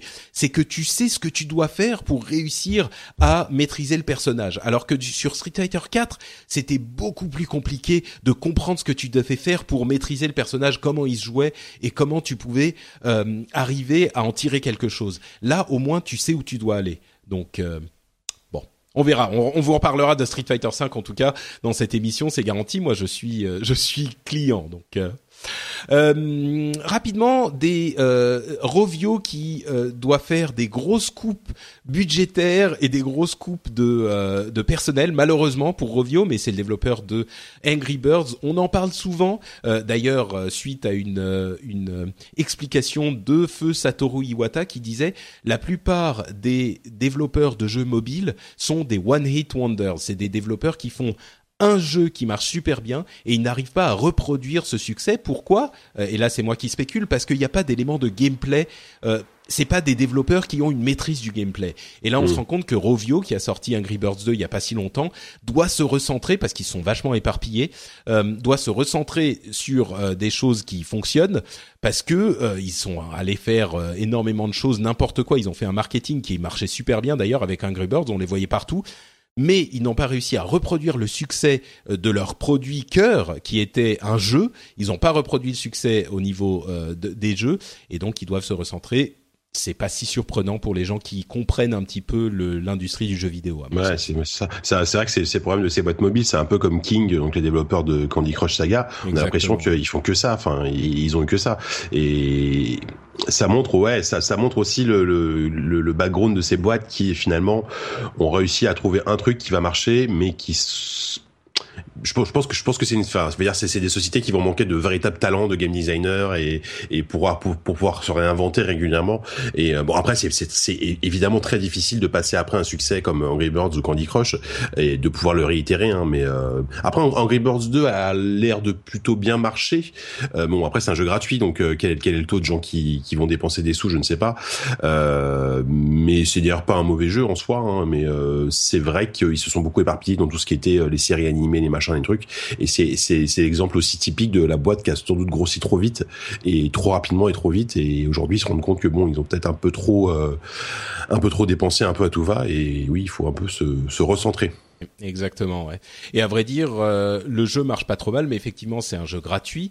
Euh, il a une note de 3,5 sur le sur le l'App Store. Donc ah non, même pas en même temps. Non, la version actuelle est un petit peu plus. Ah si, c'est ça, 3,5 sur l'App Store. Bon, C'est et pas- puis ouais, euh, pas ils fou, ont mais- vendu, enfin ils ont, il a été téléchargé, je crois, 2 millions de fois. Euh, quand on sait le nombre de de gens qui payent ensuite sur un jeu gratuit, je pense qu'il va leur falloir un peu plus pour euh, pour sortir du. Bon, bref. Euh, une nouvelle qui devrait faire plaisir aux fans de Konami euh, des premiers temps et de, de jeux vidéo et de films ou en tout cas de fan films. Euh, il y a le développeur, le, le producteur euh, du film euh, fan Power slash Rangers qui était hyper violent. Je sais pas si vous aviez vu ce, ce film. Euh, c'est c'est un type. Qui s'appelle Adi Shankar. Allez voir Power Slash Rangers sur YouTube. C'est euh, hyper sympa. Il y a des acteurs euh, un petit peu connus d'ailleurs qui ont participé. Il y a aussi une, euh, une un fan film sur The Punisher euh, qui s'appelle Dirty Laundry, qui est pas mal du tout. Et bref, euh, ce, ce, ce brave euh, Adi Shankar est en train de s'intéresser à Castlevania et il va faire une euh, mini-série visiblement euh, fan film euh, Castlevania qui sera comparable à la à ce qu'il a fait jusqu'à maintenant la les, les pardon excusez-moi euh, il a fait les les c'est donc ces autres fan films hyper violents Allez voir ça, c'est hyper enthousiasmant. Et on parlait de Borderlands et on parle de films. Lion Gates est un, un des cofondateurs de Marvel est en train de développer un film Borderlands. Donc euh, Ouais, là je sais pas. Hein, je, enfin, bon. Bah, à mon avis, c'est la vague euh, Fury Road, quoi. On va revoir bah, la- le post-apocalyptique partout. Ouais, mais- c'est ça. Mais est-ce qu'on aura une sorte de Fury Road euh, version euh, comique, comédie? Parce que voilà, enfin, ils seront obligés de faire un film. J'espère qu'ils feront Ah un bah, film. il faut que ça soit drôle, oui. Parce Sinon, c'est pas Borderlands. voilà. ouais. Et, euh, et cela dit, l'univers de Borderlands c'est extrêmement développé ces derniers temps, notamment avec la, la série de jeux Telltale qui est, euh, d'après ce que j'ai lu, parce que j'y ai assez, j'y ai pas joué, euh, très très réussi, euh, vraiment extrêmement drôle et très sympathique, et ça développe vraiment bien l'univers. Donc il y a vraiment matière, je pense, à faire à, à faire un univers sympa. Après, en faire un bon film, bon, les, les, les adaptations de, de de jeux en film euh, réussissent le compte sur les doigts d'une main de lépreux, j'ai envie de dire. Euh, donc, euh, donc voilà, c'est vraiment très très limité quoi. Donc voilà. Ouais, mais pourquoi pas Peut-être. Soyons, soyons enthousiastes, Oui, soyons oui, oui. positifs. Ah non mais c'est moi de toute façon je, suis- je suis toujours content de voir un truc comme ça débarquer. On verra si, si c'est nul c'est nul hein, et puis si c'est bien bah ouais, voilà. Ouais, exactement. Pas- ça va pas changer ma vie. Hein. Comme le film Assassin's Creed. On verra. Oula. Oui. Ah oui avec euh, ouais, avec Michael Avec- Fassbender, avec- Fassbender ouais. Bah, on- vous l'avez vu Non, on n'a pas les, les, les Ah non, retours on a rien. encore. c'est- Je crois qu'on a on a Ah, des affiches en- qui sont sorties. euh, Ouais, c'est et ça. puis- Ouais. Par contre, le film, le film Hitman, il paraît que c'est une bonne daube. hein. Ouais, ça a l'air c'est vraiment catastrophique. Non, Ça a l'air, ça a l'air assez Ouais, catastrophique. non, non, Pour, pour que moi j'aille pas le voir, c'est que vraiment, euh, pourtant je vais, je vais voir n'importe quoi. Hein. Ah ouais, non. Pour, pour- pour moi, la seule adaptation valable dans- dans- d'un jeu en film, c'était le premier Silent Hill euh, et le premier, hein, surtout pas le deuxième qui était une catastrophe. Mais... Oh là là Ah là ouais, là, enfin, déjà, ça, ouais, se bah, discute, on- ça on- discute, mais comme on a, bon, enfin bref. Pas- Ouais, non, on pourrait- on pourrait en dans parler, hein. Moi, je suis- débat, ouais. Ouais, Ouais, ouais. Voilà. Le premier Ouais. réussi. Bref. Oh, bah, peut-être euh, Prince of Persia qui était. Oui, Ah, ah bah, à la limite, ouais, à la Oui, limite, je préfère réciter Prince of Persia, tu vois. Ouais, Oui, voilà. honnête, ouais. Prince of Persia, Les, les Resident Evil, c'est marrant, mais c'est marrant pour d'autres raisons, quoi. C'est ça. Bon, eh ben écoutez, on arrive à la fin de cet épisode. Je vous remercie chaleureusement tous les deux d'avoir participé. Avant de se quitter, peut-être que vous pourriez nous dire où on peut vous retrouver sur Internet et ailleurs, euh, puis, à commencer par J.K. Loret. Euh, oui, alors là, la, la, la Bah, liste t'es partout, des, toi. des- Il est Comment? Il est, t'es partout, toi. Ouais, c'est ça. La, la- la liste commence à s'allonger. C'est Bah, c'est la symbiote, la symbiote Chris- du jeu Chris- vidéo. Euh. dans, dans cette émission. Je vous pouvez me retrouver aussi dans Vidéo Gamer et dans PC Gamer. Euh, donc euh, Vidéo Gamer un mensuel euh, et PC Gamer un bimensuel. Euh, J'écris des choses euh, notamment sur les smartphones, le matos, etc. Euh, on peut me retrouver aussi donc euh, sur jeuxvideo.com, euh, de temps en temps sur le journal du gamer également, Oh et euh, oui de temps en temps, et, euh, et dans un nouveau magazine qui s'appelle Smart, qui est plus orienté technologie, euh, qui euh, devrait être, dont le numéro 2 devrait peut-être sortir, enfin peut-être, j'espère sortir euh, d'ici à d'ici deux mois. On, on sait on sait pas encore si c'est un bimensuel ou un, un bimestriel ou un trimestriel. Euh, et et puis sur ZQSD quand même, et Oh sur, le, là. sur le podcast ZQSD qu'on enregistre, on enregistre le podcast de rentrée euh, à la fin de la semaine, vendredi exactement. Euh, donc on est super content de se retrouver là, parce que ça, ça on, part- on, on a fait un podcast à la Gamescom, mais voilà, on on n'a on pas fait de gros podcasts euh, depuis euh, depuis le mois de juillet, donc on est bien content. Il y aura deux invités de marque euh, que je vais pas, non, je, je vais pas donner le nom tout de suite, mais Ah, mais de des marque, gens donc. euh, de marque, voilà, des, des, des, des développeurs français qui développent Hideo. Kojima? Non, malheureusement, il y aura, il y aura pas Hideo Kojima. Ah, Euh, pourtant 10 aurait été heureux, mais euh, non non des, des développeurs français qui développent un petit jeu indépendant qui a l'air assez euh, assez génial, qui s'annonce très très bon, donc euh, on, a, on est très content de les recevoir. Et voilà, et sur Twitter à JK Loret, euh, JK L A U R E T. Et je vais m'arrêter là parce que c'était beaucoup. trop. non, mais tu, tu- tu es, chez- tu es ici chez toi, J.K. Pas de problème. Merci. Euh, effectivement, en tant que euh, patriote de ZQSD, j'ai hâte de vous voir revenir.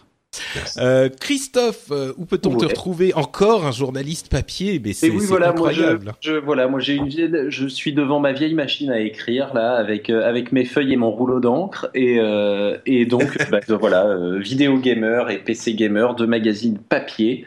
euh, qui, qui voilà dans lesquels on écrit un peu tout ce qu'on a envie d'écrire et on se fait on se fait bien plaisir aussi et on aime bien arriver encore à écrire sur ces mags là donc euh, donc c'est cool c'est des belles aventures Magnifique. Euh, Et tu es aussi Chris underscore Tic ouais sur Twitter. Ben oui, parce que Tic, ça m'a longtemps servi de pseudo. Alors Chris, euh, Tic, euh, voilà, ça fait ça. Quoi. Magnifique. Bah, je viens de te suivre sur Twitter, donc euh, voilà, je pourrais rester au courant de toutes tes activités quotidiennes Tout diverses et variées. bon, merci à vous deux. Pour ma part, je suis Note Patrick sur Twitter euh, et je suis également Note Patrick sur Facebook. Vous pouvez retrouver cette émission sur le blog euh, frenchspin.fr où vous retrouvez aussi d'autres émissions comme le rendez-vous tech ou Upload, euh, des, émissions qui parlent de tech. On a aussi le retour de Positron, une émission où on vous recommande des trucs cool culturels comme bah, des jeux vidéo, des séries télé, Si vous si vous ennuyez un petit peu, vous pouvez aller retrouver tout ça. Il y a des comics, il y a plein de choses dans Positron. Tout ça, c'est sur FrenchSpin.fr. Et si vous appréciez cette émission, euh, je vous proposerais d'aller sur euh, iTunes, par exemple, laisser un commentaire et une note. Ça serait sympa, ça aide les gens à nous découvrir. Ou simplement, euh, si vous aimez pas iTunes, vous pouvez dire à un pote, vous lui donnez un coup de coude comme ça, vous lui dites, hé, t'écoutes le rendez-vous tech? Non, mais pourquoi? Mais t'es con quoi? Eh, Vas-y, écoute le rendez-vous tech tout de suite. Par exemple, si s'il y a quelqu'un à qui vous pensez que ça pourrait plaire, voilà, vous pouvez euh, lui recommander l'émission. J'espère que ça lui euh, ça ça, ça euh, sera un conseil pour lequel il sera reconnaissant. Moi, je frappe régulièrement mes amis pour qu'ils, pour les forcer à écouter le rendez-vous tech. Mais très bien, parfait. Voilà, JK, Et puis, des, et puis- des fois, je, je, je sors des grosses enceintes sur mon balcon et je mets le rendez-vous tech euh, au volume maximum pour toute la rue entendre. Parfait, c'est- parfait. C'est grâce à ça que tu, que tu, que, que tu peux vivre du podcast aujourd'hui. Hein. Mais oui, exactement. C'est grâce à votre votre participation. Voilà. Bon, euh, et oui, et en, en particulier si quelqu'un aime Metal Gear Solid ou pourrait être intéressé, je pense que c'est le bon moment. Bref, on vous remercie tous d'avoir écouté cet épisode. On vous fait de grosses bises et on vous donne rendez-vous dans 15 jours. Ciao à tous. Bye. Salut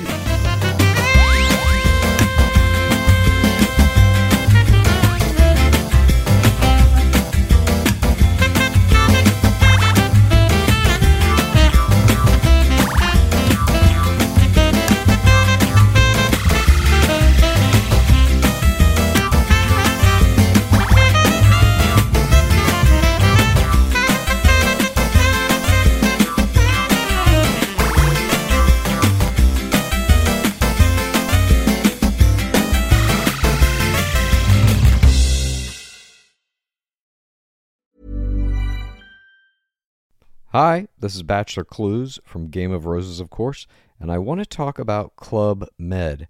Everybody knows Club Med has been the pioneer of the all inclusive resort since 1950, with almost 70 resorts worldwide, ranging from beachside destinations in the Caribbean and Mexico to exotic locations like the Maldives and Morocco, or even the mountain destinations like Japan and the European Alps. Dine on delicious gourmet cuisine, enjoy more than 20 activities, and make memories with your family. For more information, visit clubmed.us or call 1 800 Club Med or your travel advisor.